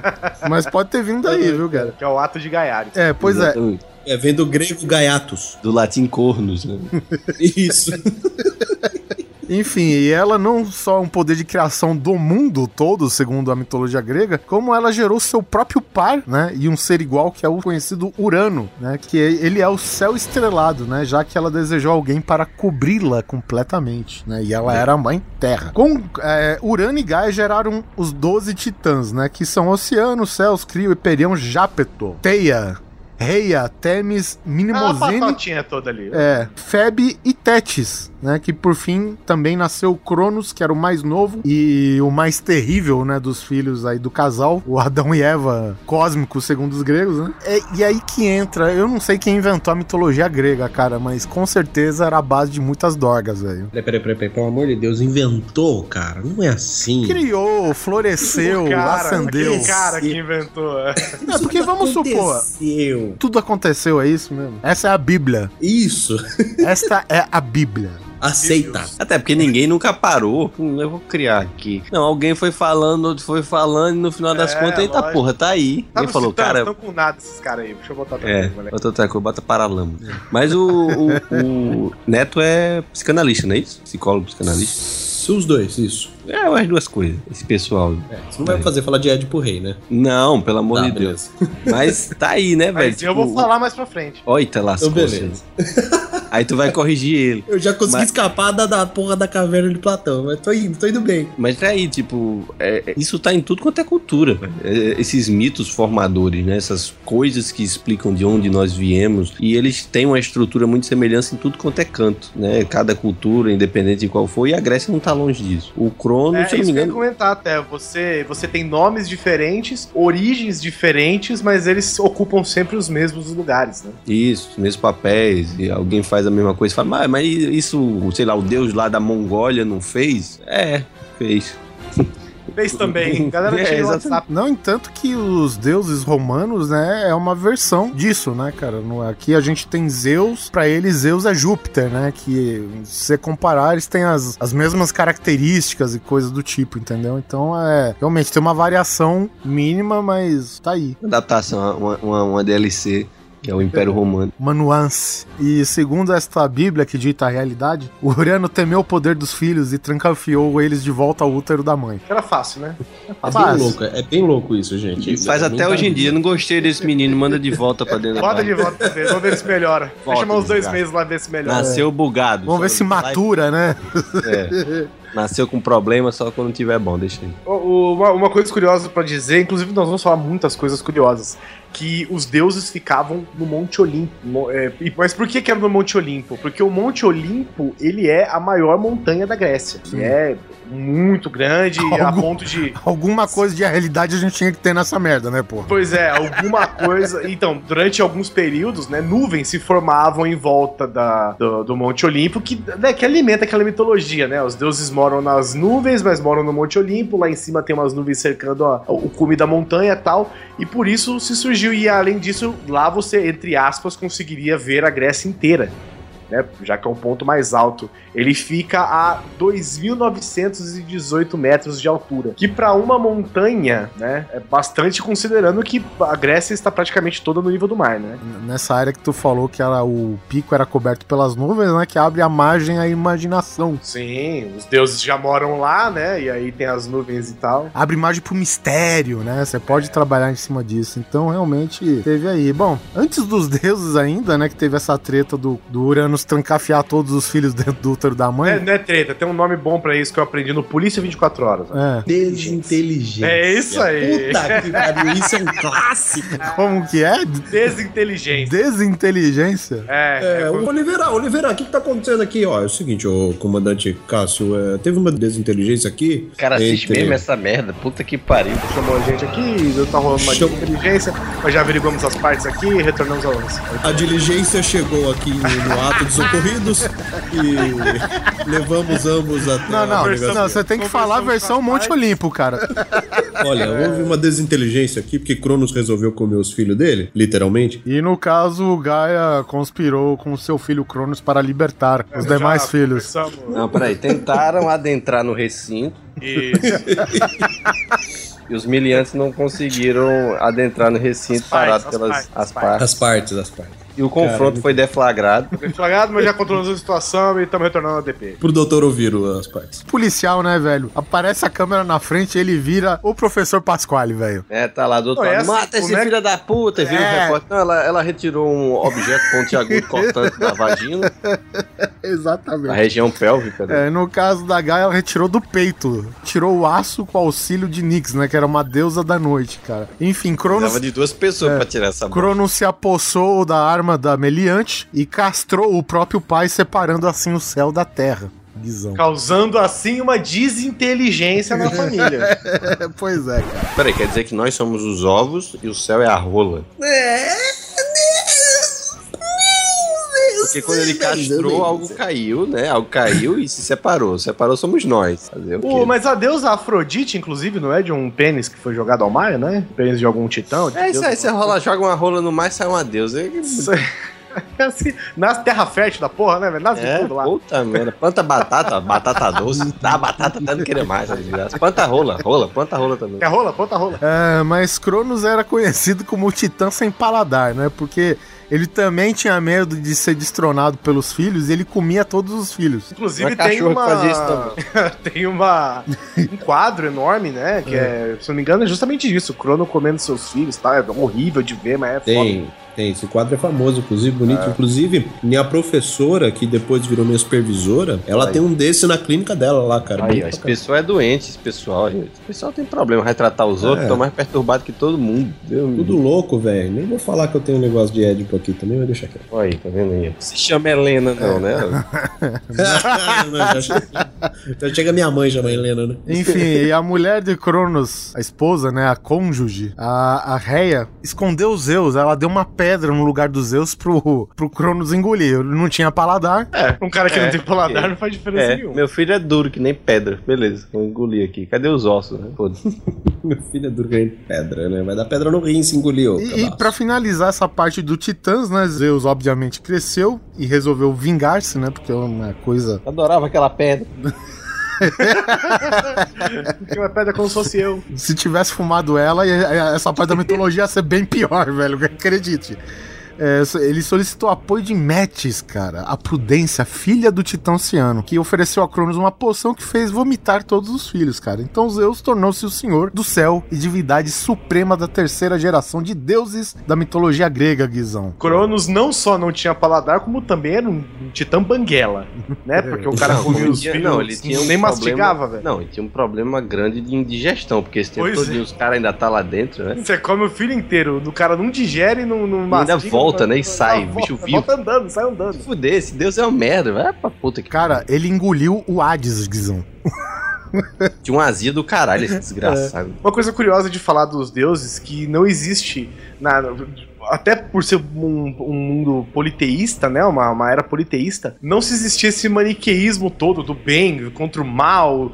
E, tipo, Zeus não era Deus e o Hades não era o diabo, né? Eles, Sim, eles sim. faziam parte de um grande papel cósmico aí. onde É, todo isso aí é, uma- é um- tinha- é- é- é- quando a gente tenta interpretar a cultura grega baseada nesses valores de bem e mal, a gente já tá fazendo isso através da nossa visão contemporânea das coisas, né? Exatamente, exatamente. E a gente não, cons- não Hades. consegue enxergar como as coisas são. Pois é, na- naquele primeiro, naquele segundo filme, o filme novo do Fúria de Titãs, é, ex- Release existe. É, esse aí. Muito É, bom, né? existe. É excelente. Não é bom, não. Existe, bom pra caralho. é bom melhor, pra melhor caralho. filme, 10 Oscar. Aí esse É cara, sim. 9.9 MDB. Aceita. Aceita é. Esse- da porra. Esse. Tudo horroroso. V- vamos falar sério. De todos os filmes baseados no que a gente tá falando aqui, o 300, o primeiro filme, é o máximo que se salva, hein, velho? O primeiro Fúria de Titãs, aquele feito pelo grande rei Harryhausen, Muito bom, é, filme. o, o Todo pai stop do motion, né? exatamente, animal demais. Ele Qualquer tinha coisa vocês podem ouvir aí o Grande Coisa que temos episódios especiais. Isso, temos um episódio exclusivo sobre o Rei Harryhausen e os seus stop motions. É, ele, ele não tinha tanto esse maniqueísmo, ele, ele, ele tinha um pouco dessa da, da mitologia, né, do Perseu, ele tinha um pouco da mitologia mesmo. Nesse novo, ele já tem esse maniqueísmo, que Hades é o cara do mal, Hades é o diabo e Zeus é o cara do bem. E aí... Isso, no filme, no caso, né? No filme, é, mas o que que acontece? Por que que Hades? foi considerado, né, com o passar do tempo, cara mal, porque ele era o dono, entre aspas, do inferno, né? Ele era. Você morria, você dava de cara com ele, independente de quão foda você fosse. Se você não fosse um um, sei lá, um, um grande guerreiro, um grande cara para ir pros Campos Elíseos depois que você morria, você ia pro inferno, não tem jeito. O inferno era aquilo ali, cara. Era um grande, sei lá, departamento público, né? Uma grande, uma grande burocracia Era e tinha uma um cara lá. grande fila pra fazer RG. Exatamente. É uma grande fila pra fazer RG e tinha um cara no guichê e esse cara era Hades, entendeu? O cara com crachá escrito lá, meu nome é Hades, só trabalha aqui. Você chegava lá, vim fazer o RG, tomar um café que vou ver. Aí entrava lá, tava duas horas, A grande repartição pública. exatamente. Chegou não, seu E- RG, volta amanhã. E também tem outra coisa, viu, Guizão? A gente tem que lembrar que o, o, o Hades, ele é responsável por guardar, né, por ser guardião do Tártaro, que foi justamente pra onde os pais deles foram enviados, né, depois da, da, da rebelião aí dos deuses, né, cara? Então, todos os titãs foram mandados pro Tártaro, cara. É, porque o Tártaro, entre aspas, ele era o infernão mesmo, né? Era a Tanto parte que, tanto que hoje em dia os dentistas são considerados anjos, né? Que eles tiram o Tártaro de você, né? Exatamente. Ah, o Colgate também. Aí, o- assim como os Campos Elíseos é considerado, sei lá, o céu, o paraíso, o Tártaro era considerado o inferno mesmo. É, é pedra derretida, é mármore derretido, deve ser pior, né? Você sofrendo mesmo, foda, se fudeu, inferno de verdade. O Hades não é mal, ele é só trabalha lá, caralho. Isso, é o inferno bíblico. Enquanto isso, o inferno, entre aspas, em geral, ele é um lugar que onde os mortos vão e ficam lá. E é isso mesmo, o Hades só trabalha lá, sacou? O cara olha e fala onde você vai. Ih, você vai pro Tártaro, filho, rodou. Ah, você não pode fazer nada? Não, não, só tô, só, só, só tô aqui pra levar. Eu não tenho nada pra fazer aqui, eu tenho mais que fazer, tem um monte de papel ali pra resolver. Você se vira aí, vai conhecendo o pessoal. se enturma aí com a galera e se resolve. Ou seja, na Fúria de Titãs, no filme, inclusive, todos os deuses dão um presente pra Perseu, inclusive Hades. Né? Por quê? Porque faz parte do papel do cara. Ele, ele é um deus que, por coincidência, infelizmente, não é o deus dos trovões e raios, não é o deus da sabedoria, não é o deus, é o cara que cuida do cemitério, é o coveiro dos deuses, entendeu? Por coincidência do destino, até porque, entre aspas, Deus escolheu isso pra ele, ou porque ele é a manifestação dessa experiência, desse negócio todo, ele acabou sendo o, de- o- o deus do inferno, o deus da morte. Alguém tem que enterrar, né? Exatamente. Então ele tinha um papel a cumprir. Ele não era visto como um diabo, né? Ele tinha o papel dele. Isso, isso o pessoal foi fazer essa leitura depois, né? Como se fosse uma versão grega do, do demônio, uma coisa assim, mas não é. Isso, exatamente. Não, não. E tem outra coisa, né? Porque muitas pessoas consideram, por exemplo, o Zeus o deus supremo, né? De todo esse panteão de deuses. Mas o cara também não era santo, né? Ele passou a rola na Grécia inteira, velho. Sim. Tinha semideus à torta e direito lá, né, velho? Sim, e ele era enganado pelos outros deuses também. Então ele não era esse bam bam bam. Ele era aquele chefe que o pessoal conseguia Tirar uma enrolada. lasquinha. Tá pronto o relatório lá em cima. E tá mesmo, tá. Sobe lá pra ver. Se eu lá. subir e não tiver, você vai se fuder. Não, pode subir. Ah, pode, tá lá. Esse negócio de se fuder na É, Grécia. engra- e porra. curio- curioso, inclusive, que o Hércules é um desses semideuses, né? Filhos de Zeus. Sim, filho de Zeus. Perseu é filho de Zeus também. Perseu também, exatamente. Bom, ainda só pra complementar, né, temos ainda Deméter, né, que é a deusa da agricultura e fertilidade. Poseidon, ou Poseidon, né, versão abrasileirada aí, deus dos mares e terremotos, enfim. Afrodite, né, deusa do amor, que significa nascida da espuma, já- a gente já sabe qual é a espuma aqui. É da espuma que sai quando você joga o champanhe. pirulito no, é, joga pirulito no mar.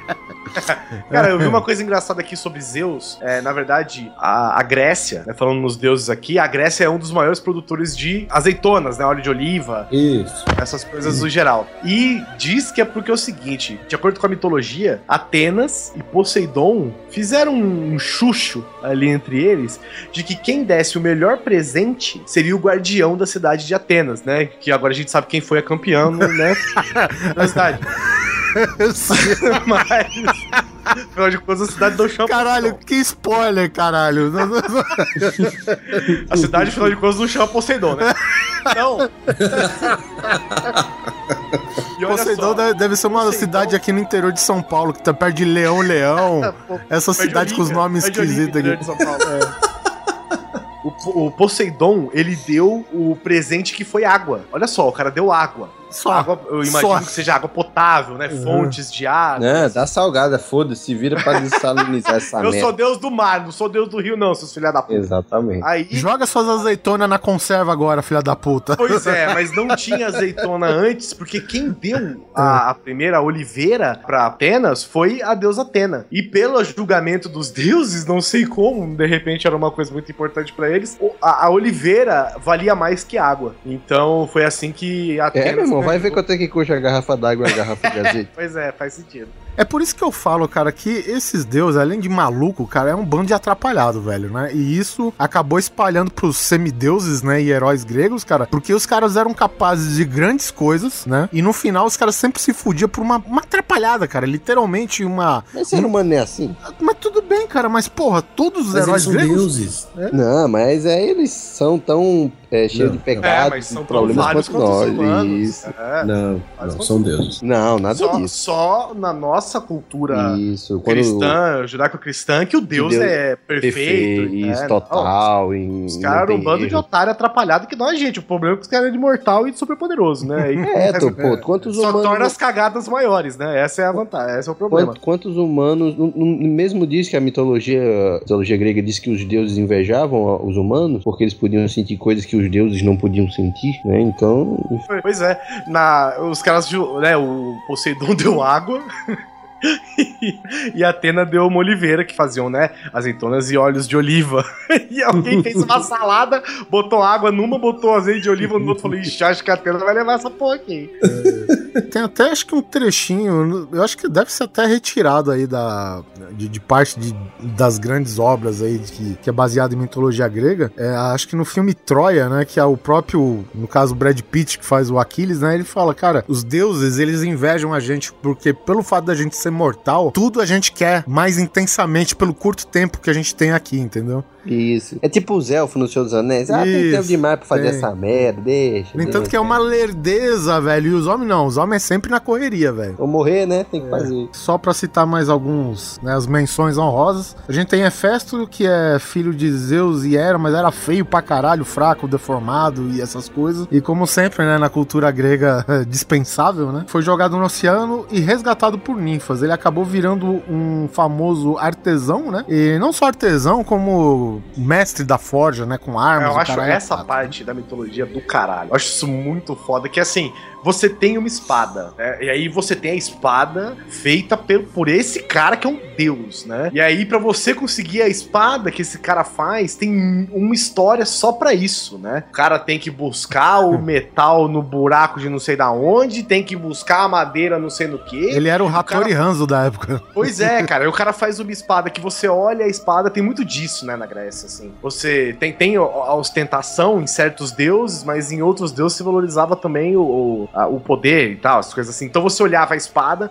às vezes a espada ela não era tão bonita quanto uma espada feita por um artesão normal, mas ela era uma espada de um deus, então, sei lá, era inquebrável, indestrutível e não sei o que. Eu acho isso muito foda. Bom, a gente tem Apolo, deus da luz, né, representado, claro, pelo sol, né? Que era o cidadão que andava cavalgando uma biga no céu, né? Puxando a noite e o dia. Era assim no desenho do Hércules, pelo menos. Não sei como é que era a mitologia. Enfim, temos um dos mais conhecidos aqui da tropa, né? Todo mundo joga aqui God of War, né? Que tem toda essa porra que a gente tá falando e mais um pouco, que é o Ares, né? O deus da guerra, filho de Zeus também, e Hera né, também. que também não era um, talvez, não sei, né, talvez por viver de guerra podia ser assim, mas não necessariamente queria dizer que ele era um deus violento, né, por ser o deus da guerra, assim como o Hades, o trampo dele era esse, né? É, Cara, diz aqui que ele matava humanos a grito. É, não, quando você é deus, você tem essa É, vontade. segundo Homero, segundo Homero na batalha de Troia, né? Porque os deuses tomaram lados, né? Tomaram partidos na batalha de Troia. a guerra civil, a guerra civil. Na Ilíada, né, o Ares acabou correndo com o rabo entre as pernas, cara. Então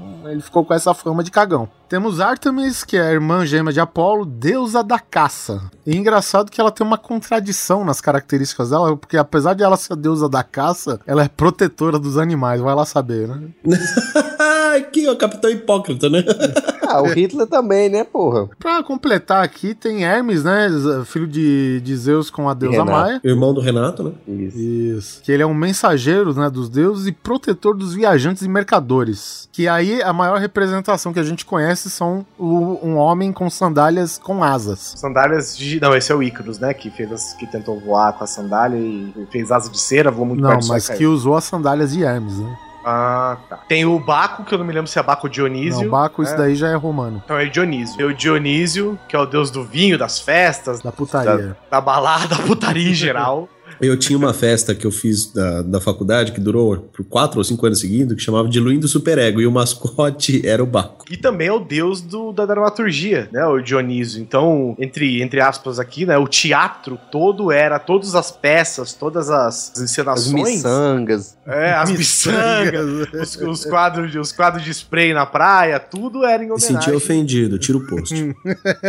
tudo, era tudo em homenagem a Dionísio, né? E inclusive no teatro tem uma parte curiosa sobre isso que eu não sei se vocês já ouviram falar, é o que eu sei, tá? Posso estar errado. Do tempo que eu fiz teatro foi o que a gente aprendeu, né? Que alguns termos no teatro, quando você deseja boa sorte pra outra pessoa, Fala merda. Merdas. você fala merda pra você, quebra a perna, né? Quebrar É, mas a eu perna acho que é merdas. Não é, não é Não, não. simplesmente Não, merda. não, não. É merda mesmo. É merda, vá a merda, é, merda pra você. Merda pra você. quebre a perna e tal. Uma das, das vertentes do merda, por exemplo, é que, é, se não me engano, Shakespeare, quando. Vertente do merda. É, eu vou te explicar por quê. Porque Não, quando. Shakespeare Chegamos nesse uma- nível de profundidade. Sim, na época shakespeariana, que já não é mais grega, né? Na época shakespeariana, as pessoas iam a peças de cavalo, de animais, né? Montados em animais ou carregando animais, porque as peças de Shakespeare eram, eram peças populares. Então eh, tinha galinha voando pra todo é lugar, e essas, né, porra toda. E aí, entre aspas, quando, né, entre aspas eu digo porque eu não, não, não, sei dizer se é exatamente, né, é fato. Mas se falava merda porque é o seguinte, quanto mais né, merda tinha no, no, no palco, ou no palco não, mas no, no, no- ambiente do teatro, significa que mais gente foi ver, e, e, né, e- então mais animais estavam lá, mais merda tinha espalhado. Então eles usavam isso como um método de boa sorte. Então, merda pra você, porque muito bicho, muita gente vai ver, muitos animais vão estar lá, muita gente vai cagar, muito animal, muita gente também vai cagar, né? E vai ter médios pra, pra todo lugar. O quebrar a perna faz parte já da cultura grega, que quer dizer o seguinte: você, por os atores é, representarem deuses. Né, entre outros personagens, eles representavam deuses também. E isso poderia é, enfurecer os deuses, né? Afinal de contas, né? Você tá meio. né, Você viu que eles são bons pra, pra, pra ser ruim com os outros, né? Então eles não desejavam sorte um pro outro. Eles desejavam coisas ruins pra outros seus colegas atores, entendeu? Então quando o cara falava quebra a perna, que é, quebra, quebra a perna no palco, se fode inteiro lá, se quebra todo, morra em cima do palco, você secretamente na linguagem deles você estava desejando sorte. Mas se você desejasse sorte, você poderia enfurecer os deuses e eles iam estragar sua peça, estragar o, né, o, qualquer coisa que você estivesse representando. Então o quebra a perna vem disso, de você desejar sorte pra alguém, entre, né, é, disfarçadamente desejando algo ruim para que os deuses entendam. Ah, esse, porque os deuses são burros, né? Ah, esse cara aqui quer que ele quebra a perna, beleza, pode deixar acontecer. É muito foda, né, cara? Os deuses são burros, então vamos falar do outro jeito, porque eles não entendem É. ironia. Vamos falar ao contrário. Vamos falar na língua do P. Faz tanto sentido isso, né? falar na língua do P. Ai, pequé, pebrar, pepé, pernar. É, mas. é boa pessoa PT. né? Bom, mas fica essa uma curiosidade justamente porque tá relacionado aos deuses também e, e ao Dionísio, que é o deus do teatro em geral. E assim nasceu a filosofia escatológica, né? Porque, puta que pariu, velho. Até chegar nessa conclusão das merdas, eu nunca me aprofundei nisso. Olha só, gravando e aprendendo. É, geralmente. É Se aprofundar em merda. Se aprofundar na merda é meio ruim, é. É. Mas você aprende. Isso é uma coisa que você sabe quando você faz teatro, né? Que É. não quer dizer exatamente que seja verídico ou que. Quando eu fiz teatro também, eu sabia da história dos deuses, mas eu não sabia da história do merda. Essa pra mim foi novidade. Legal. Eu, eu fazer uma indicação intelectual agora no programa. Fúria de Titãs do Sam Worthington. Pois. 3D. Vou, 3D, custando 48 reais. E a pipoca 20. Eu vou recomendar um livro chamado Os Gregos Acreditavam em Seus Mitos? Uma pergunta, né? Do Paul Vane, um historiador. E a, a pergunta do livro é exatamente isso. Ele quer saber, e aí, a galera acreditava nessas coisas nessa época? Para depois, logo em seguida, responder. Ele não vai, ele vai, claro, elaborar muito a respeito disso, mas ele responde que o pessoal da época não era importante saber se isso era verdadeiro ou falso. Era simplesmente a coisa. Sim. Eles não estavam ligando. Claro, tem ninguém que se questionava quanto a isso, né? Ah, mas isso é verdadeiro? É fala, não, cara, isso é. É. Não, não importa isso. O importa é o valor, o importa é a mensagem. É que nem quando você vai pro interior, pra quem tem família no interior, e começa aquele tio a contar a maior mentira do mundo um atrás do outro. Todo mundo sabe que aquilo é uma mentira. Todo mundo sabe, o cara tá aumentando, diz que achou uma tartaruga pesando 200 quilos. Mas ai de você se falar que aquilo é mentira.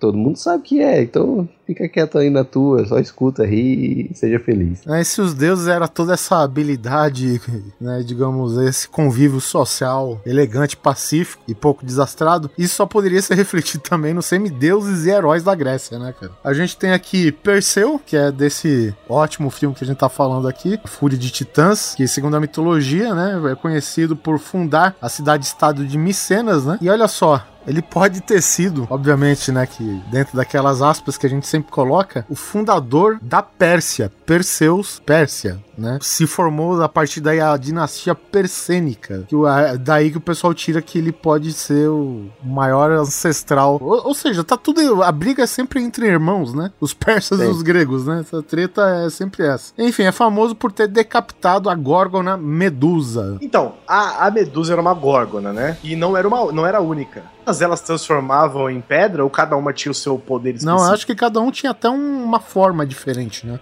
Era o, o dragão, caverna do dragão, né? Com o diamante. 15 cabeças. Lembrando disso que também numa disputa de arremesso de disco, o, o Perseu, cara, ele matou o vô sem querer. Caralho, que idiota. No arremesso. Ô, daqui como eu vou jogar essa merda aqui. Vovô, sai daí que eu vou jogar essa pedra. Caralho, velho. A primeira morte registrada numa brincadeira de frisbee, né? velho? Uma coisa que dá pra se explicar é, é por conta desse tipo de merda Uhum. que se existe o termo tragédia grega. Pois é, dessas cara. porra aí, ó. Pois é, aqui a gente entra no. Falando em, em tragédia e desastre. Desastre não, né? Personagens desastrados. A gente tem aqui Teseu, que é outro herói grande da Grécia, né? De origem é, ateniense, né? Filho de Egeu, preste atenção neste nome, e Etra. Egeu, que é o, que é o principal mar da Grécia, né? Sim, aí que Isso, tá. E aquele perfume horroroso.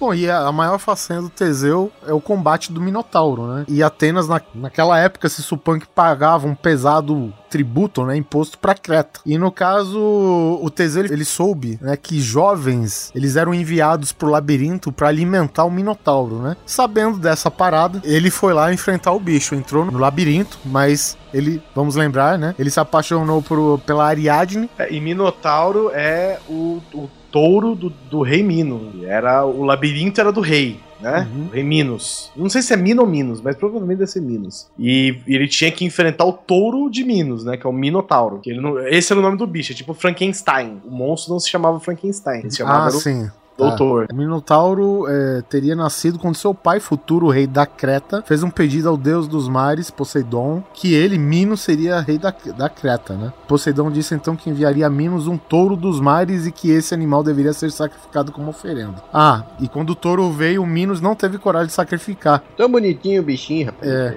Poseidon percebeu que foi passado pra trás e castigando o Minos, ele decidiu. Poseidon fez que a mulher dele se apaixonasse pelo Minos. E aí que nasceu, né, o cara que é meio boi, meio touro, né, meio homem, o famoso monstro de Minotauro aí. Na roça a pessoa ainda faz isso. Ainda bem que não nasce Não nasce, né? mais essas coisas, né? essas Bom, plantinhas. enfim, e o, e o Teseu, cara, ele entrou no labirinto, foi desenrolando o novelo que a Ariadne deu pra não se perder do caminho, né? Novelo grande pra caralho, mas o tamanho desse novelo. Tem dizendo os metros desse novelo. É, se bem que quando você tem um, um homem gigante com cabeça de touro que tá te perseguindo e te matando, o labirinto nem precisa ser tão grande, né? Resumindo bem, né? Matou o Minotauro, se tornou é, rei de Atenas mais tarde, né? E um negócio interessante que é antes de ele partir é, para essa viagem, né? O pai dele, Egeu, ele pediu, se tudo ocorresse bem, que ele voltasse com os navios com as velas brancas hasteadas, né? E o Teseu esqueceu da parada. E aí o que que Uh, acontece? Os navios voltaram com as velas pretas, velho, que eram as velas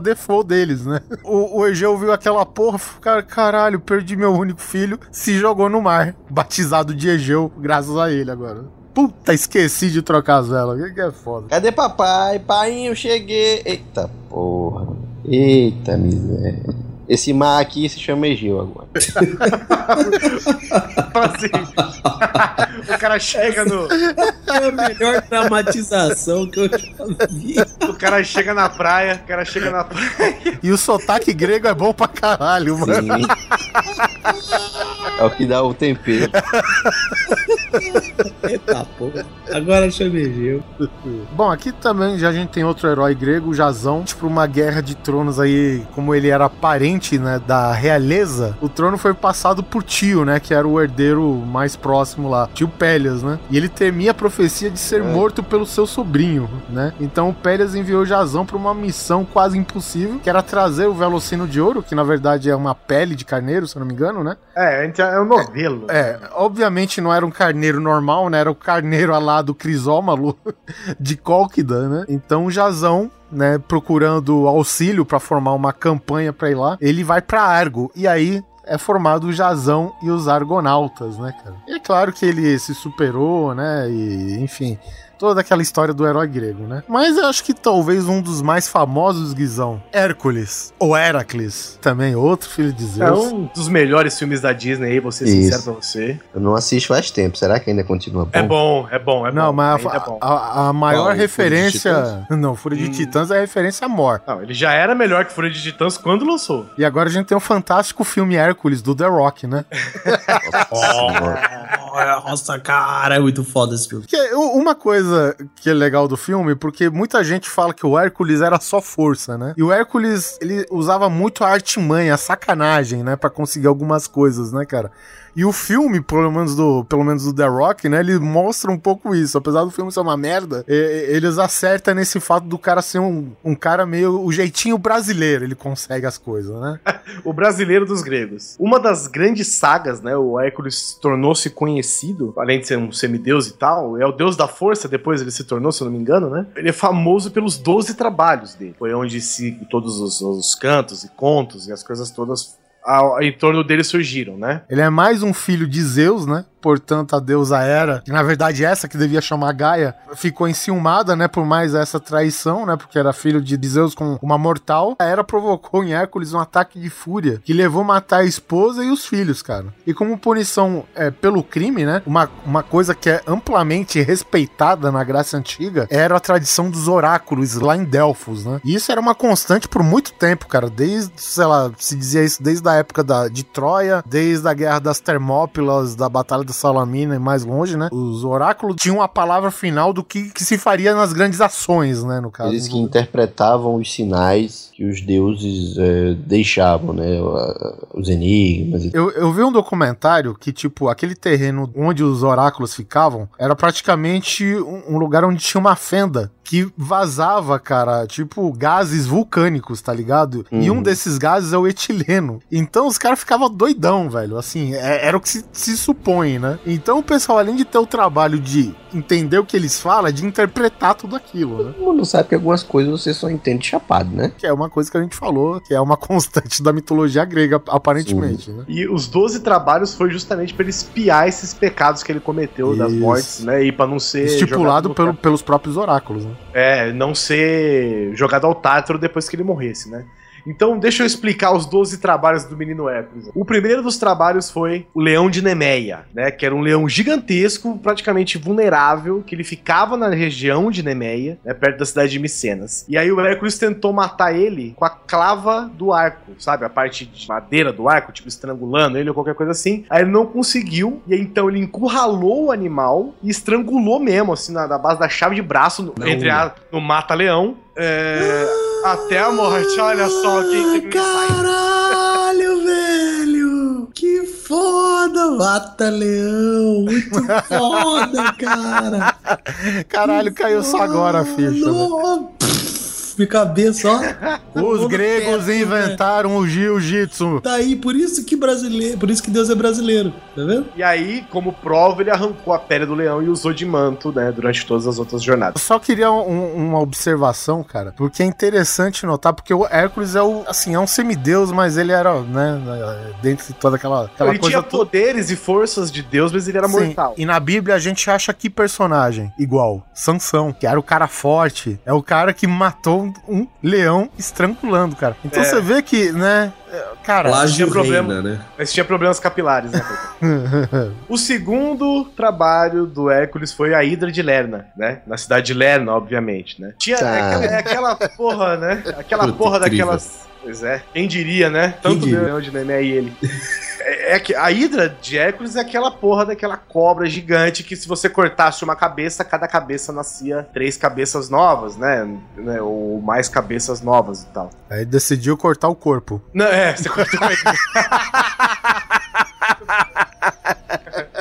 E aí, pra que não nascesse novas cabeças, ele pediu com a ajuda do sobrinho dele, Iolau, que tá no desenho na série do Hércules, lembra? O Iolau, que acompanhava o Hércules. Peraí, o desenho ou aquela A série, série? a série da Xena. Ah, Nossa, não. Ai, não. Puta merda. É, gente, o desculpa, Ke- tio- é o tio Kevin Iolau lá, Sorbo. Ke- Kevin Sorbo, o melhor pariu. Hércules de todos. E só dava mortal, filho da puta. Ele ia sentar, dava mortal. Ia tomar um café, dava mortal. Eu achava, sem brincadeira nenhuma, na minha infância, isso passava na Record, e eu achava que ninguém assistia isso, porque eu, criança, não conseguia assistir isso. velho. pois é, cara. É muito ruim, Eu velho. gostava quando ele aparecia na Xena. Ele, eles cauterizavam, quando, porque provavelmente levava um tempo pra crescer de volta, então eles cauterizavam as feridas da Hydra, assim as cabeças não nasciam de novo. E aí essa- a cabeça arrancada foi jogada é, num buraco super fundo e tal, e o Hércules aproveitou o sangue venenoso da Hydra pra molhar as flechas dele, né? Ou seja, o cara já tinha um manto à prova de bala, né? Que é o manto do leão de Nemeia, mais flechas venenosas da, de sangue de Hydra. O terceiro trabalho foi o Javali de Erimanto, que não é na cidade de Erimanto, mas é no Monte Erimanto, perto de Arcádia, né? O bicho era enorme, feroz, violento pra caramba, assim como, né, como um javali tem que ser, obviamente, né? Que não seja o Pumba. E aí ele tinha que ser capturado vivo, né? E aí o que Hércules fez foi o que se faz até hoje. Cercou o bicho até ele ficar cansado e o Hércules dominou ele. Não aproveitou ele pra nada porque tinha que ser capturado vivo. Se fosse Marte, tinha morrido com javali. O quarto trabalho, ó, todos eles envolvem animais, né? Curioso. O quarto trabalho era a Corsa Serineia, no Monte Serineu, né? perto de Arcádia também. Arcádia ali você viu que era né, o Dark Souls da Grécia, né? Era Austrália. Era a Austrália da Grécia. Era uma Corsa que tinha chifres de ouro e pé de bronze. E ela era rápida pra caramba e Sim, tinha ser capturada Porque não bastava ser rápida pra caralho, né? É, Você tem que ter pé de bronze, chifre de ouro, olhos de diamante. Lá vai. Pois é. Engraçado, né? Ó? E aí o Hércules perseguiu ela por um ano. Até onde? Até os limites do mundo. E aí a Caralho, Corsa foi. A Corsa foi atravessar um rio e tal. Peraí. No Rio A- até os limites do mundo segundo Alexandre ou segundo o que a gente sabe hoje? Toda a mitologia, né? Deve ser o fim da Grécia um pouquinho depois. Bateu na Índia, voltou. Ela foi cruzar um rio, deu bobeira ali no rio, o Hércules pegou ela também. O quinto trabalho eram as aves de Estínfale. Que Esse era. cara matou toda a fauna e a flora. Acabou, acabou O Greenpeace tá Pedro- maluco atrás dele até hoje. É, o Pedro tá doido. É, as aves de Stínfale, né, no bosque perto do lago Stínfale, também perto de Arcádia, a Austrália da Grécia, tinha umas aves que além delas comer a colheita toda da região, também atacavam as pessoas. E aí pra matar, o Hércules usou um, um- um instrumento de corda, né, tipo, um- é, chama símbolo. Você pode pesquisar aí pra saber como é que ele é. Tocou lá o samba do crioulo doido lá, atraiu elas, né, e aí a hora que elas saíram do bosque, ele começou a atirar com as flechas venenosas que ele pegou de sangue da Hidra lá atrás. Coisa de RPG, né? Você vai, vai Pois colecionando é, artefatos, ia né? isso eu-. XP. usando, usando uma coisa pra outra e tal. O sexto trabalho foram as cavalaristas de Álgias. né? O Álgias, o rei da, o rei da Élida, perto da onde? A Arcádia. Óbvio. Tinham enormes rebanhos de cavalo e, e, né, ou É, cara, gado, isso, que a gente faz. mencionou, ele foi lá limpar o curral do cara, né? Exatamente. O cara tinha um curral, velho, pra um, sei lá, 100 mil cabeças de boi. E 30 anos que não limpava, né? Então que não limpava, exatamente. E aí o Hércules aí a merda já lavar. concretou, né, velho? Pois é, ele conseguiu lavar num dia Já só. tinha, já tinha virado petróleo o rolê já. Ele, ele conseguiu limpar em um único dia, fazendo o quê? Desviando dois rios passando por lá, usando a Ah, força tá. de Deus. dele. Levou, levou o curral junto, né? Negócio recheado, velho. Parecia um, um negresco de merda o palácio O dele. cara, né? o cara desviou o Rio São Francisco pra limpar o curral. Na Sobrou verdade, curral, na, velho. na verdade, ele desviou um rio pra limpar o curral e desviou outro rio pra limpar o rio que limpou o curral, né? Porque puta Aí, que pariu, né? puta. Assoreou. peraí. É, chega o cara, ó, não tem mais curral, não tem mais casa, não tem mais nada. Tá vendo aquela Mariana. Aqui é Mariana. Você tá vendo aquela cidade ali que dependia desse rio? Morreu todo mundo. Ah, mas tá limpo, né? Agora a próxima missão. Dá um... Carimba esse vale aqui que tá. que Não tá- importa como, aqui no joguinho falou objetivo conquistado, então tá beleza. Quest complete. O sétimo trabalho era o Touro de Creta, né? Na ilha de Creta, que é a maior ilha da Grécia. Perto de Acádia. Que por vingança, olha lá. O deus do mar, Poseidon, tinha deixado um touro. Por vingança, o Poseidon, né? Ele deixou louco um, um touro lindo que tinha lá. Um touro lindo que o rei de Creta amava. E aí o animal tava destruindo a porra toda, destruindo os tem um campos. tesão em touro. Pois é, né? E o cara é deus do mar, velho. Por que que não botou, sei lá, um salmão? Seria inteligente pra caralho botar um tubarão pra ficar maluco no meio de uma montanha. Um salmão com asas e soltando fogos pelas ventas, né? Pela, pela... Tem nome já essa porra, chama dragão. Você tá na, na Terra-média, né, Neto? Aqui é Grécia, porra. Pô, mas também tem salmão na Grécia não, filha da puta? Hum, Aqui pode, aqui pode. Gente, o cara Não é- tinha salmão porque o cara matou o rio todo, caralho. Porra. O cara manda vir. O cara é Deus, manda vir. Aí depois que o Hércules controlou o touro, ele ainda teve que nadar de Creta até o continente com o no touro nas rio. costas. No rio que ele derrubou.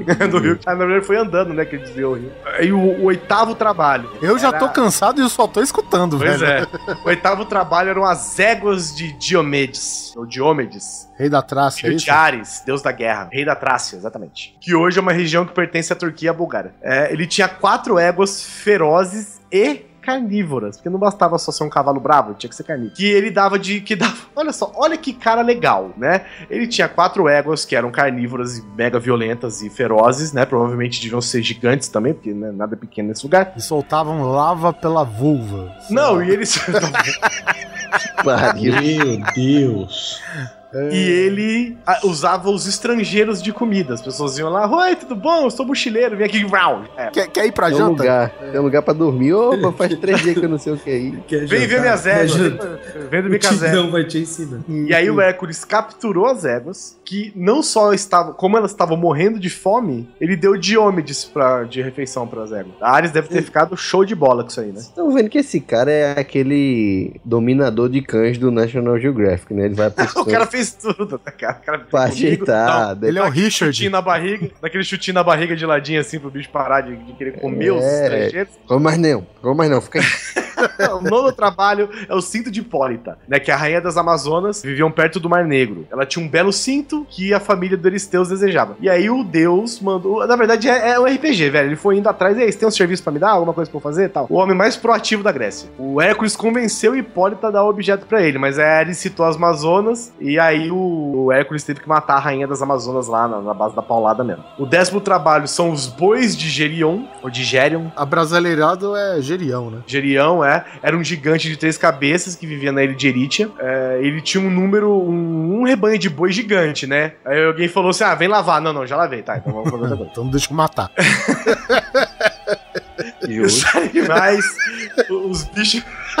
os bichos, quem guardava o bicho era um pastor monstruoso, chamava Eurition, né? E o cão dele e tal, várias cabeças, a porra toda. Ele contava o- os trabalhos mais ou menos, Guizão, que nem tipo você conta um mês nos nódulos do dedo, né? Que os- Matar, aqui é janeiro, matar, vazio, matar, fevereiro. É, então eu tô aqui, matar, lavar, matar, lavar. Não, agora é matar.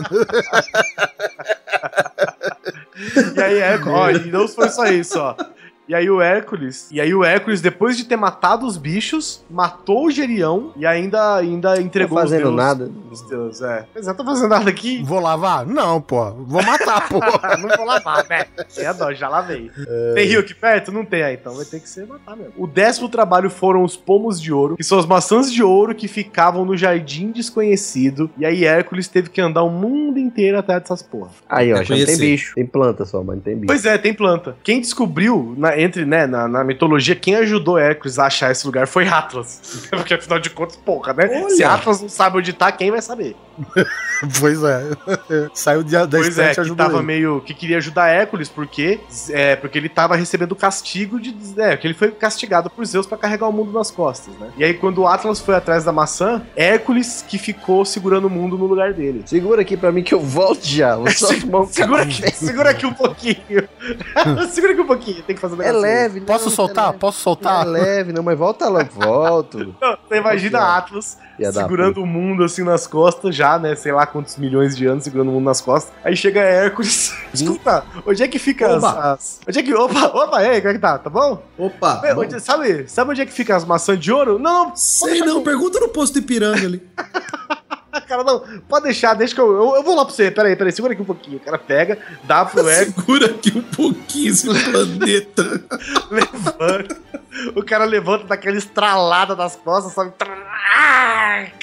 Põe a mãozinha assim nas costas. Põe a mãozinha nas costas. Deixa eu entender uma coisa. O Atlas segurava o mundo, é isso? Sim. E aí quem ficou segurando foi Hércules? Sim. Então quer dizer que se eu chegasse no Hércules no momento que o Atlas saiu, eu ia encontrar um cara levantando as pernas pra cima, deitado no chão, é isso? Não, ele provavelmente, entre aspas, saiu do mundo pra segurar, né? Porra, caralho, velho. O primeiro astronauta. Toma essa, velho. Caralho, velho. Se- Eram os deuses astronautas? Nossa, mano. Tudo Semideus. faz sentido. Mas ele virou deus depois, calma, é, é a história que contou. Uh, e o por último era o guardião de Hades, o 12 trabalho, que era o Cérbero, o famoso Cérbero, cão de três cabeças e cauda de serpente. Ah, aquele do Harry Potter. Aquele lá do Harry Potter. Veio Ah, procurar emprego longe, hein, esse filho da puta. Triste Pois é. referência. Esse era realmente o porteiro do inferno, né? De Hades, né? Ele ficava lá, dava uma fungada, né? Aquele. Cheirava o cara pra ver se podia deixar ou não, mas, Mas ele também quê? não. Mas não podia deixar ninguém sair. E o Hércules capturou ele, aí depois mostrou o bicho pro Eristeus. Aí Eristeus falou: Não, beleza, tá valendo. Aí ele pegou e devolveu de volta pro inferno, porque afinal de contas ele só fazia o trabalho dele. Pegou só pra mostrar, tá aqui, ó. Eita, cão do caralho, devolve. Aí, pô, Eita, bicho feio, bota sai de volta lá, pelo amor de Deus. quero mais não. Aí, assim, ele completou o trabalho, espiou os pecados dele. E olha só, olha só como é que é a mitologia. O cara, Hércules, entre aspas, morreu de verdade, é, morreu assim, como mortal, né? Só que o espírito dele ascendeu pro Olimpo. E se casou com a deusa, adivinha alguém velho? Se casou Alguém com a velho. deusa Hebe. Puta que pariu.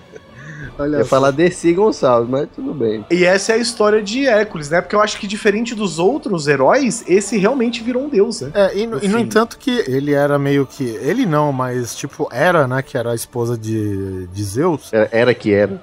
era ela. Enfim, é- ela. Sabe aquela coisa da Kathleen Stark pelo Jon Snow, né? Ela sabe que o filho não é dela, tá desconfortável com a situação, então ela quer brigar com o cara. Aqui é a mesma coisa, né? Só que depois de- dessa merda toda, né? A própria filha da Hera, que é a Abby, né? Foi cedida e aí teve paz entre os dois, né? Aí já era. Aí já era, exatamente. Eu acho que a gente podia finalizar essa parte né, mitológica, porque né, a gente pode falar que ela acaba quando a realidade começa, porque a gente tem a história né, contada pelo escritor e filósofo e não sei mais o que é Homero, que justamente a gente fala, né, se questiona se Troia era verdade ou não. O pessoal já achou um sítio, um sítio arqueológico, né, a gente tava falando em off aqui com o Rodrigo, né? Aparentemente Troia existiu mesmo, Rodrigo. Rapaz, até pelo que se sabe, Troia existiu sim, existia uma cidade onde era a costa da Turquia. É, o que não existiu foi, né, toda aquele aquela mitologia na história, né? Ah, quer É, dizer que Atenas não desceu do Olimpo para Não, ajudar os cara, infelizmente eu tenho que dizer a Ah, você que aquilo Isso é não o que você Que diz. droga. Então quer dizer que não Ares tava também não lá desceu. pra ver, né? Não.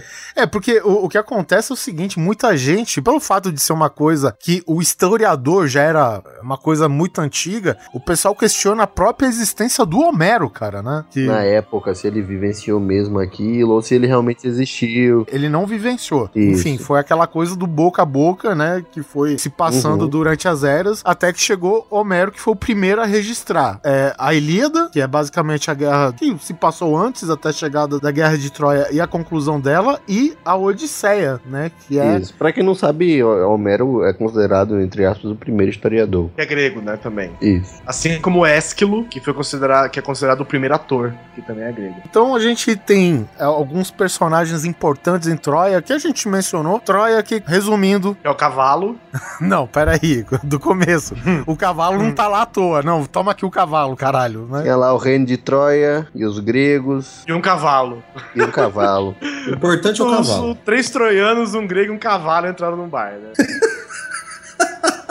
Os troianos, né, teriam sequestrado Helena, esposa de Menelau, e na época rei de Esparta, e irmão de Agamenon, que era rei de Micenas e que era rei da porra toda, né? Era supostamente um dos primeiros a unificar a Grécia, né, as cidades-estados em uma coisa só, trabalhando em conjunto, né? E, assim, eles tinham uma condição de paz meio que forçada com Troia, por quê? Porque Agamenon queria invadir Troia, queria, né, aquela política expansionista dos gregos de sempre. Enfim, só que o irmão é, dele, o Menelau, lá de Esparta, tinha relações estreitas, né? Até que isso terminou tudo quando Paris, né, um dos príncipes troianos, roubou, roubou, sequestrou, enfim, teve um conluio lá para que ele levasse Helena para Troia, né? Sequestrou. E aí sim teve uma desculpa, digamos assim, né, para que toda a Grécia unida fosse para a guerra para invadir Troia. Ou seja, por causa de mulher, que nem o Guizão já disse algumas vezes antes. Que é basicamente o principal enredo do cinema, né? O fomentador de guerras do mundo, né?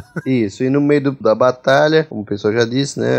A Grécia não tava conseguindo bater Troia, a gente foi embora. Não, a gente tá indo. É. Tamo aí. Esse cavalo aí, ó. Aí eles fizeram aquele espaço, sabe? Tum, tum, tum. Pocotó, pocotó, pocotó, pocotó. Não, estamos indo embora. É isso aí. Pocotó, pocotó. Com esse cavalo aí, cuida. Aí pronto, o cavalo tinha gente dentro, o pessoal só do cavalo. Se infiltraram em Troia, abriram os portões e, enfim. Corre, negada! Aí pronto. Aí, desses personagens, né, além de Agamenon, Menelau e Príamo, que é o rei de Troia, a gente tem alguns personagens importantes. Primeiro, Aquiles. E aparentemente, né, o segundo o historiador Homero, ele era filho de Peleu, né, rei dos Mirmidões lá, e ele era casado mais ou menos com uma semi, não é bem uma semideusa, mas enfim, é uma Nereia que eles chamam, que é a Tétis, né? E dizem, né, que nessa um pouco misturando um pouco de mitologia que Poseidon desejava Tétis, né, mas Prometeu profetizou que o filho que Prometeu já tava fudido na vida, né? Profetizou prometendo coisa. é, ele profetizou que o filho seria maior que o próprio pai. E aí Zeus, que já tinha mandado a pica no mundo inteiro, sossegou o facho. Assim como Poseidon, que também não tinha muito poder lá, perdeu pras oliveiras, inclusive, deixou quieto, né? E assim nasceu Aquiles, né? Tétis, quando Aquiles ainda era bebê, supostamente mergulhou Aquiles no, re- no, no rio Estige pra proteger, tentando garantir imortalidade pro moleque. O moleque nasceu mortal, né? Só que, segundo a regra atrapalhona dos gregos, né? Ela não mergulhou o corpo todo do moleque. Onde ela segurou, que foi no pezinho, ficou de fora, né? Pois é, do calcanhar, no caso. Né? É. Segurou pelo calcanhar e mergulhou. Porque ela não poderia ter segurado pelo calcanhar, mergulhado, moleque. Sim, afundado um virado. pouquinho mais, né? Não, virado, segurado pelo ombro e mergulhado de novo, né? Não podia. Não dá, cara. A mitologia não deixa. E assim nasceu um dos maiores guerreiros, né, dessa área aí. E que teria participado em partes da guerra de Troia, né? A gente comentou que ele não entrou na guerra até a morte por acidente, por assim dizer, do Patroclo, né? Que era ou seu primo, ou um, alguém, um chegado muito próximo dele. E já que o Aquiles detestava Agamenon, né? E não fazia parte da, da campanha dele, discordando desse ponto Patroclo, que tinha características físicas muito aproximadas com Aquiles e alguma habilidade já né, na, na luta de espada, enfim, ele levou os Mirmidões pra batalha, né? Só que foi morto por Heitor. Né, um dos príncipes lá de Troia. E aí que o Aquiles entra na parada e tá o fam- famoso duelo entre Aquiles e, e Heitor nas portas de Troia, né? E aparentemente, pelo fato de ter deixado o calcanhar livre na hora de se banhar no Estige, o coração foi transferido para aquele lugar. Porque no filme ainda, né, o, o pessoal fala, o primeiro tiro foi no calcanhar, né? O que, é, digamos, imobilizou ele, né? Aí depois encheram ele de flecha. É, porque o. Se você for ver, eles usaram uma, um pouco mais de, de ciência no filme, De né? realismo, Porque, né? É. é. realismo no caso. Porque nós temos o, o próprio tendão de Aquiles, né? Sim. Que eu imagino que tenha sido Uma por coisa conta que dele. se rompe você desaba, você tá Pois realmente é, é, um- é um dos imobilizado. principais tendões do seu corpo, é o tendão de Aquiles, né? Que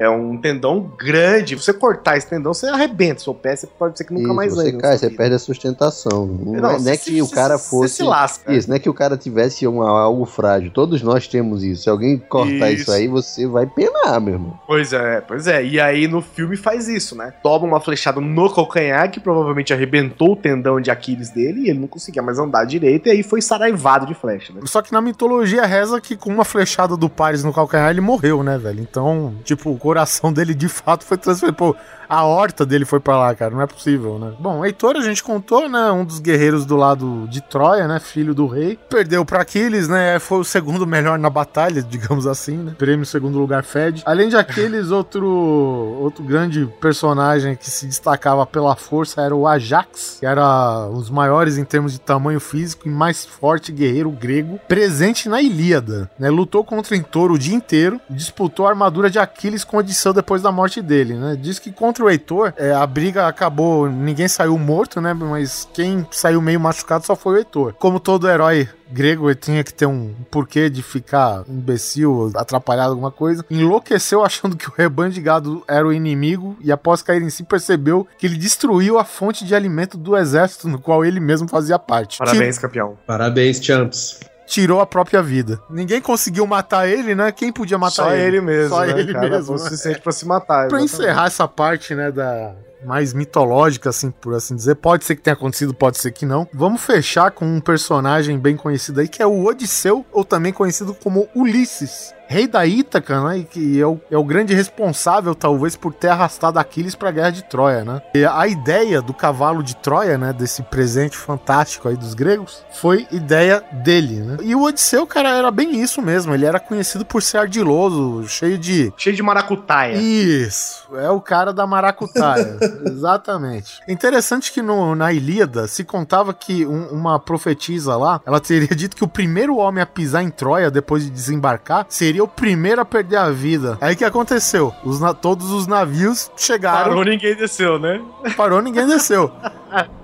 Odisseu, muito esperto, o que, que ele fez? Sem ninguém ver, jogou o escudo primeiro e pulou em cima do escudo. O cara, porra, primeiro já foi. Aí só leva. O primeiro que pisou depois dele, morto com uma flechada. Porra, as profetizas era boa na época, Tem hein, outra mano? história também que aconteceu após a vitória, né? Ele acabou fazendo uma viagem que se desviou aí de Ítaca, né? Que ele tinha que voltar. E ele ficou meio que preso nessa Odisseia, né? De onde surgiu o nome do nome dele, né? Odisseu. Enfim, depois de várias aventuras e peripécias aí no mundo antigo, ele conseguiu retornar. Só que como ele estava ausente muito tempo, havia tipo um embate de pretendentes pro trono pra casar com a mulher dele, né? Enfim, e a mulher dele meio que tentando meio que adiar a coisa, né? Postergar o casamento, porque ele não tava afim de casar com ninguém. É, O cara tinha que ser capaz de dobrar o arco dele. E ninguém conseguia, né? E aí Odisseu, através de outra artimanha dele, acho que algum deus, acho que Poseidon ajudou ele. Ele foi lá disfarçado de velho. Aí todo mundo riu dele, ah, filha da puta, não vai conseguir. Ele foi o único que conseguiu dobrar o arco, encaixar a flecha, matou todo mundo e viveram felizes para sempre em Ítaca. O cara deu uma de John Knoxville mesmo, né? Isso. Ele, a mulher dele e o filho Telêmaco, né? E aqui praticamente se encerra grande parte da mitologia grega, por assim dizer, né? Porque aqui já tá, que a gente diz, tá um pezinho na realidade. Troia, né? Acharam um sítio arqueológico lá e tal. Então é isso, né? Tá, tá aqui o limite.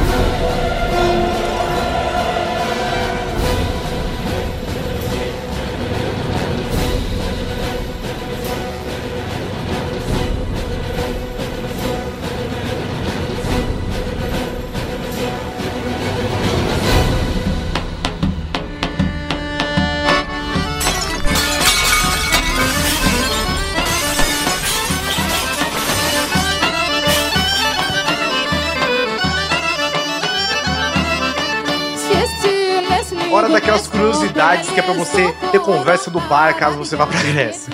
E é, lembrando de outra coisa, né? Que acima de tudo a Grécia ficou unida e ficou moderna, né, velho? Porque sempre, Pois sempre que é. a gente fala Grécia, a gente lembra, ah, Zeus, Perseu, É, Aquiles. Zodíaco, né?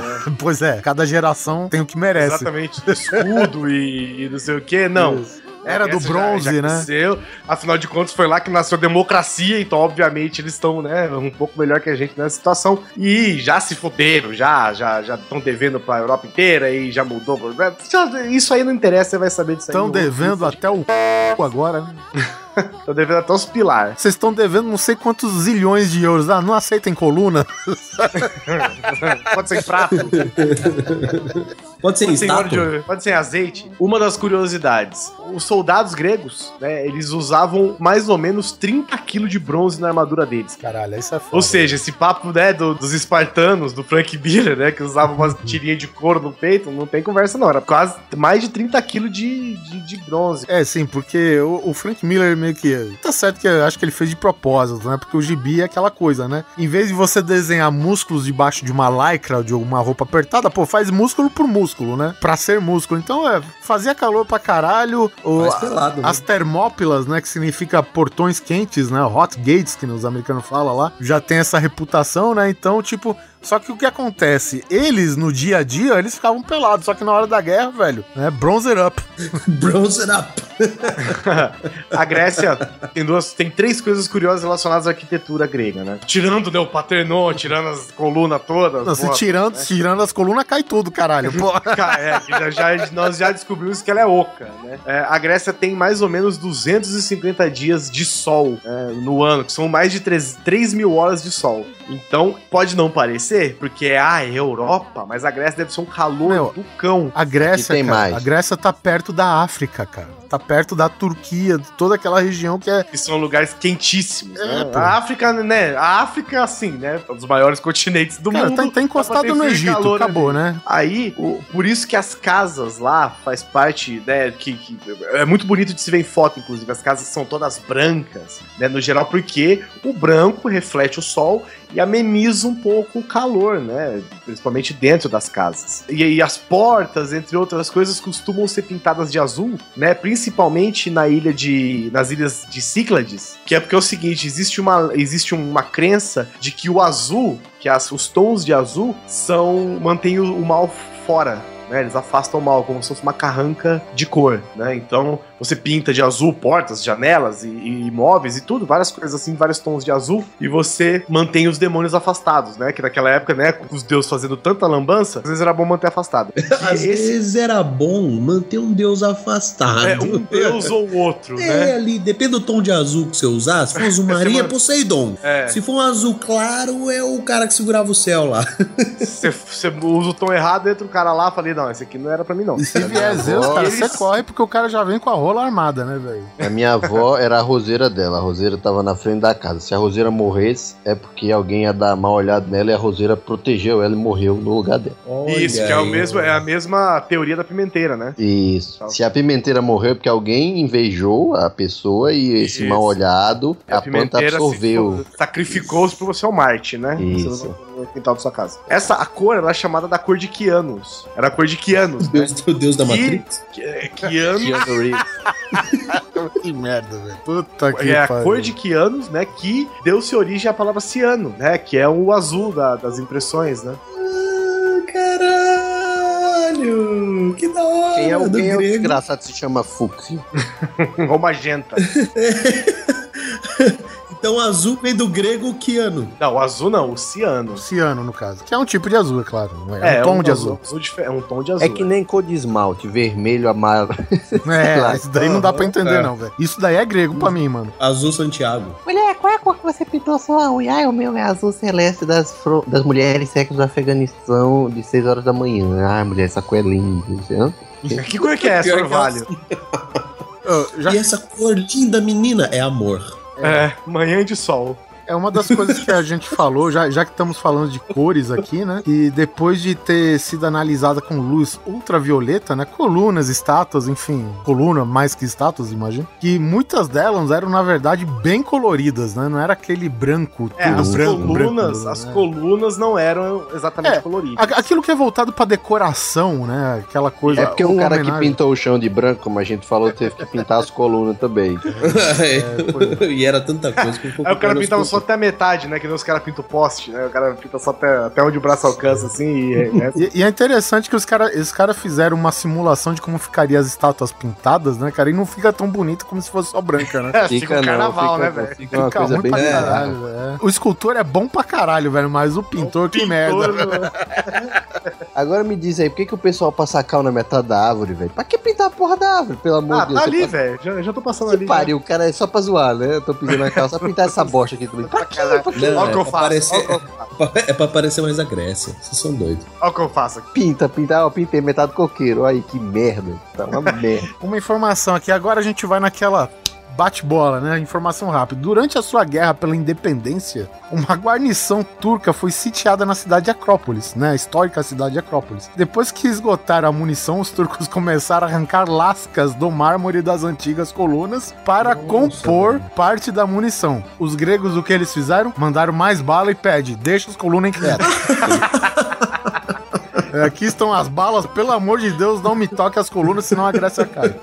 Muito bom, Greg. Então, Na cidade grega de Vrontados, duas igrejas rivais realizam uma guerra de foguetes, né? Tipo um festival. Eles são disparados milhares de foguetes caseiros, no entanto que cada uma acerte o sino da outra. Como é que é? Não entendi. É uma guerra, duas igrejas rivais, Ah. né? Uma acredita em batata, outra em tomate. Aí nesse Tá. festival, uma lança foguete caseiro contra a outra, né? no intento de acertar o sino da, da igreja adversária. Ah, que da hora.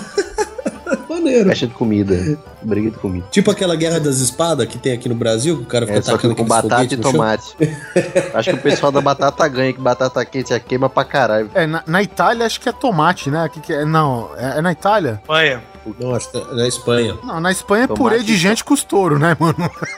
É, até porque tomate não é europeu, tomate é americano. Mas tem aquele festival do tomate, né, na Espanha. Ah, mas é, é hoje. Não tem nenhuma palavra. Ó, falando nisso, ó, cara, o primeiro-ministro grego, em 1930, tentou popularizar e expandir pelo território o consumo de batata na Grécia. Aparentemente, o tubérculo Pegou não, na Alemanha essa merda. o tubérculo não chamou a atenção de ninguém dos gregos, né? Batata? Né. Não, né? Pra quê? Aí se liga, pra você ver que esse cara, ele é descendente de Ulisses, velho. Isso se chama marketing. É. O primeiro-ministro, então, ele decidiu colocar guardas armados nos carregamentos de batatas. Consequentemente, o povo acreditou que se tratava de algo importante e começou a roubar as tais batatas. A ação ajudou os planos do ministro, né? Já que a partir daí a batata se alastrou por toda a Grécia. Aí que virou Brasil, né? É. Tipo, ó, o, que que, o que que você faz quando você vê uma escolta armada levando alguma coisa? Rouba. Um carregamento de dolly. Tira um selfie. Bota, bota a SWAT ao redor da- do carregamento de Guaraná Dolly Isso. e pronto. eh, Supera a Coca-Cola. Tchau, Coca. Isso. Bom, aqui, 11% dos sem-tetos da Grécia tem formação universitária. Pra quem não sabe, a Grécia vive até hoje, desde 2000 e cacetada, uma crise, Uma crise, econômica é. destruidora, né? Tanto que o, o presidente eleito da última eleição, ele foi prometendo tirar da crise, né? Isso. Uma campanha de Uhum. austeridade fudidona lá pra tirar a Grécia da crise. Outra coisa, quando você mora, né, no lugar que inventou a universidade, eu acho que é mais fácil, né? Você também tem um ponto superior, né? É verdade. Todo mundo é verdade. formado em filosofia, sabe? O cara tá estudando história, tá aprendendo filosofia, né? É de humanas, com certeza tá pedindo dinheiro humanas. É isso aí. Agora, informação importante pro turismo, hein, Guizão? Beber vinho não diluído na Grécia era considerado uma gafe, talvez hoje ainda seja em alguns lugares. Caralho, é forte Vinho assim. né? xoxo. Os vinhos eram diluídos em uma proporção de 1 para 3 em água. O vinho puro geralmente era usado para quem ia fazer orgias. Ah, velho, então. Ou isso aí seja, não é, não é Era vinho forte xoxo, não. mesmo o vinho lá. É, velho. Se o cara do seu lado pediu um vinho puro, todo mundo já olha, vai pra putaria, entendeu? Por isso que a, é um constrangimento. saquinho de groselha pra um copo só, né? Uma coisinha assim meio Isso. poderosa. É tipo chegar no bar e pedir tequila. É uma. É cinco canas pra um copinho de garapa, assim, né? Pois é, falando em vinho, a cidade colonial de Sibares, ela tinha suas prioridades na relação do sistema de encanamento em tubos na cidade. Costumava ser dito que havia canos que levavam vinho diretamente dos vinhedos para cada lado da cidade. Nossa, quem não quer um negócio Chupa desse? essa, Pelo hein? amor de Deus. Quem gosta de vinho deve ser uma maravilha. Sabe uma coisa que eu tava lendo sobre os romanos, inclusive? Era pra ter isso pra geleia. Você abre assim e sai geleia. Coca-Cola. que a, a prepotência dos romanos, né, poderia ser algo relacionado a envenenamento por chumbo, você acredita? É? A, a de-. Porque todos os canos de Roma eram de chumbo. Não só os canos, como umas taças e um monte de É, tudo, assim. tudo que era metal lá e não era bronze era chumbo. né? Então, ficava Ah, o- o- ah, tá. água Os caras chumbo. conquistaram metade da Europa porque comiam chumbo. Então, mas diz que esse sentimento, esse, esse, esse sentimento de, de- de prepotência que os romanos tinham, poderia Caralho, ser um quadro de chumbo? demência e de envenenamento por chumbo, entendeu? Todo mundo é mente. Bandido.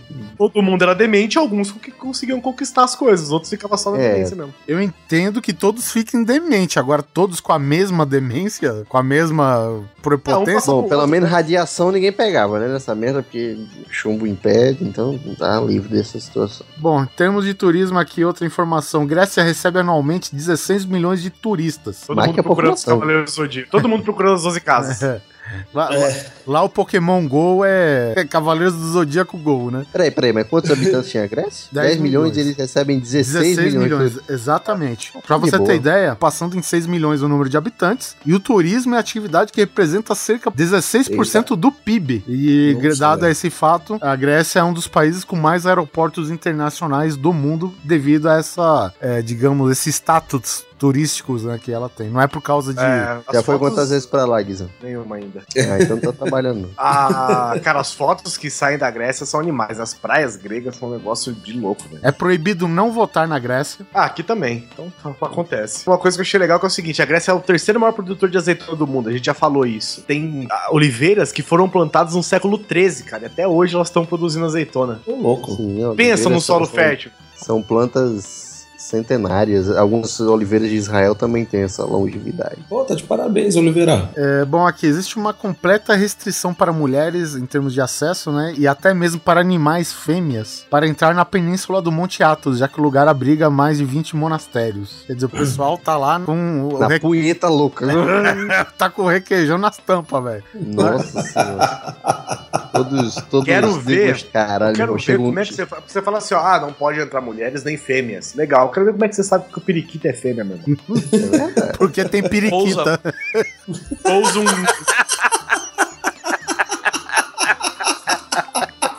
Pousa um corvo lá, bichão. Quero ver se você saber se é fêmea ou não.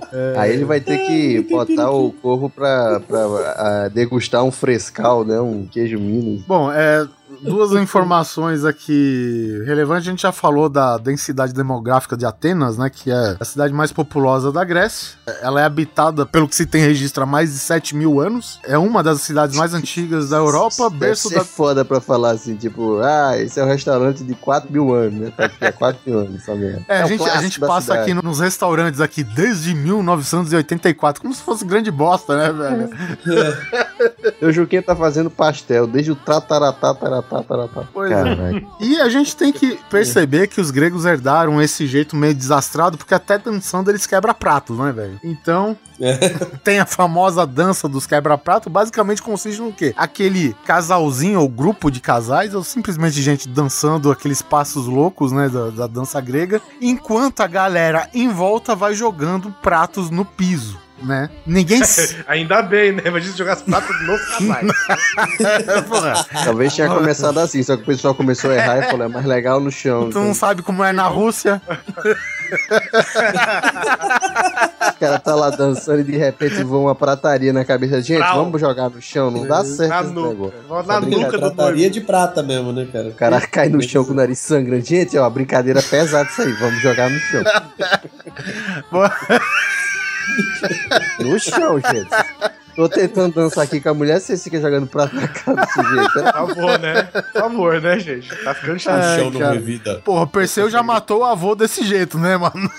vamos, vamos lembrar, cara. Vamos jogar no chão que no máximo pode voar um estilhaço no meu olho. né? É, bom, aqui é, né, ninguém sabe como o hábito surgiu direito, né? Mas segundo os especialistas e historiadores, né, dizem que ela já fazia parte da cultura grega há mais de 4 mil anos, né? Principalmente num desses restaurantes que o Rodrigo Tenho falou. certeza que isso aí é sí- símbolo de fartura, sei lá. Outra das possíveis explicações seria o fato que os gregos, eles acreditaram que o barulho afastava os maus espíritos, né? Mais fácil gritar, né, porra? Pelo É. amor de Deus. Não, mas é fácil aumenta o som. Pinta a porta de azul, velho. Outro significado conhecido também nasceu de um ato de rebeldia que é justamente quando existia a dominação do Império Turco Otomano, né? Entre os anos de 1453 e 1821, quebrar um prato significava afirmar que no prato onde um grego comeu, um turco não comerá. Ai, Ia. da hora, hein?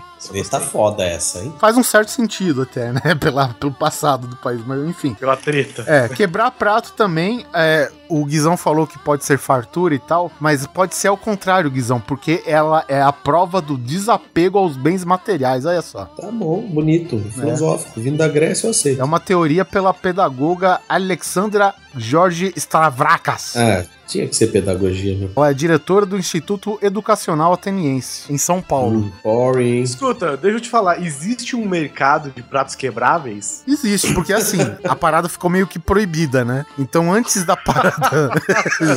justamente Jura? pela história que o Rodrigo começou a contar aí, né? De prato na Começou a cara. passar na conta, né? É. Sempre, sempre tinha um Joselito que mirava na noiva, né? Os pratos também hoje, né, quando o pessoal dança em lugares onde supostamente a ação é legalizada, é, as pessoas atiram pratos no chão. É, houve uma desinteligência entre o casal e aquele rapaz ali. com aquele com a lasca de prato na testa, no lóbulo frontal.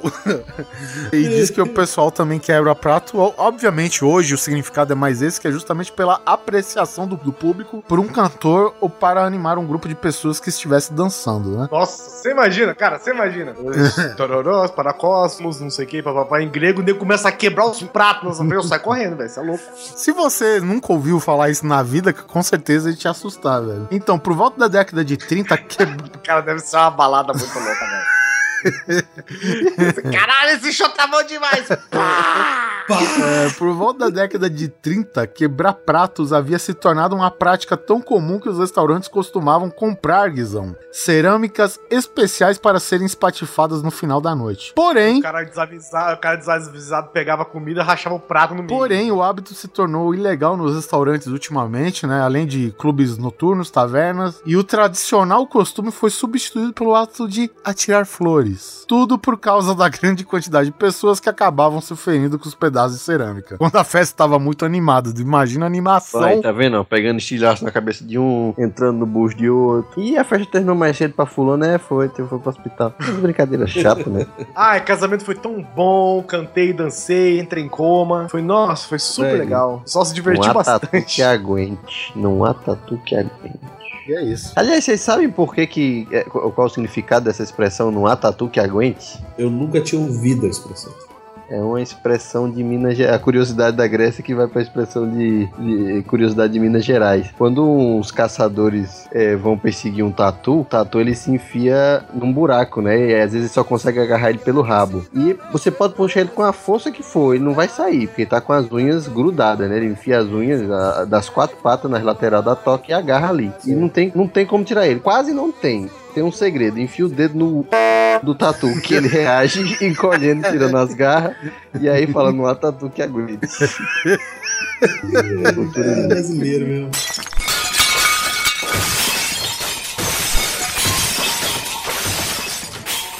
Tem uma curiosidade que eu quero dizer aqui, eu acho que até a gente pode encerrar com ela, que é o seguinte: a tragédia grega, ela é famosa por conta de, de, de um conto específico, que é Édipo. Uhum. Eh, Tem outras mil, mas Édipo é o grande expoente disso. Vai lá, Édipo, Simão, vai lá. é- o Simão pode explicar porque Édipo foi tão icônico que existe o Complexo de Édipo. Pois é. Que a história de Édipo é: o cara era um rei, né? Ele ia nascer, se não me engano, ele ia nascer rei. Aí mandam o cara embora, porque tava acontecendo, mandando matar uma galera tal. Manda o nenê pra uma outra galera. Esse cara cresce, vira um grande herói, volta pra cidade de natal dele sem ter conhecimento da família. Encontra o pai no meio do caminho, mata o pai. Aí ele volta, se apaixona por uma mulher. Essa mulher é a mãe dele. A hora que ele descobre que essa mulher é a mãe dele, ele arranca os olhos e vive cego o resto da vida. Isso. E tudo isso lembrando que era uma profecia, né? Tipo, Isso, era uma profecia, claro, óbvio. Tem que ser uma profecia. por quê? Por que Não não? acontece ao Léo. Mas ele sabia da profecia? Não, mas alguém sabia. Se não me engano, o, o pai de criação dele, alguém sabia dessa profecia de verdade. O próprio oráculo, né, da época Isso, já tava e tanto de- que ele é- falando, era o Ele oráculo é o que, Édipo inclusive- Rei, né? É, Ele é o Édipo Rei por isso, porque ele voltou, ele matou o rei, que era o pai dele, casou-se com a rainha, que era a mãe dele, né? E aí ele descobriu essa Ninguém pra contar essa novela mexicana. Pois é, nem, nem pra falar isso, né? E foi um rebu do cacete. E... Pessoal, olha ali, olha aí, aqui, rapaz, tá se aproximando aquela mulher, a mãe dele. Não, vamos deixar acontecer pra ver o que, que acontece. sorria, e a, entendeu? sorria e acene, sorria e acene. Uhum, uhum. E, se não me engano, isso aconteceu na cidade de Tebas. E pra chegar em Tebas, daí que tá a parte mais legal. Pra chegar em Tebas, ele encontra uma esfinge, que é o bicho que. Ah, é por isso. O bicho estava matando as pessoas que queriam entrar em Tebas. Ele foi lá pra matar o bicho, se tornar um herói. E no meio do caminho encontrou o pai, matou o pai, matou o bicho, casou com a mãe. Arrancou os olhos e virou mendigo.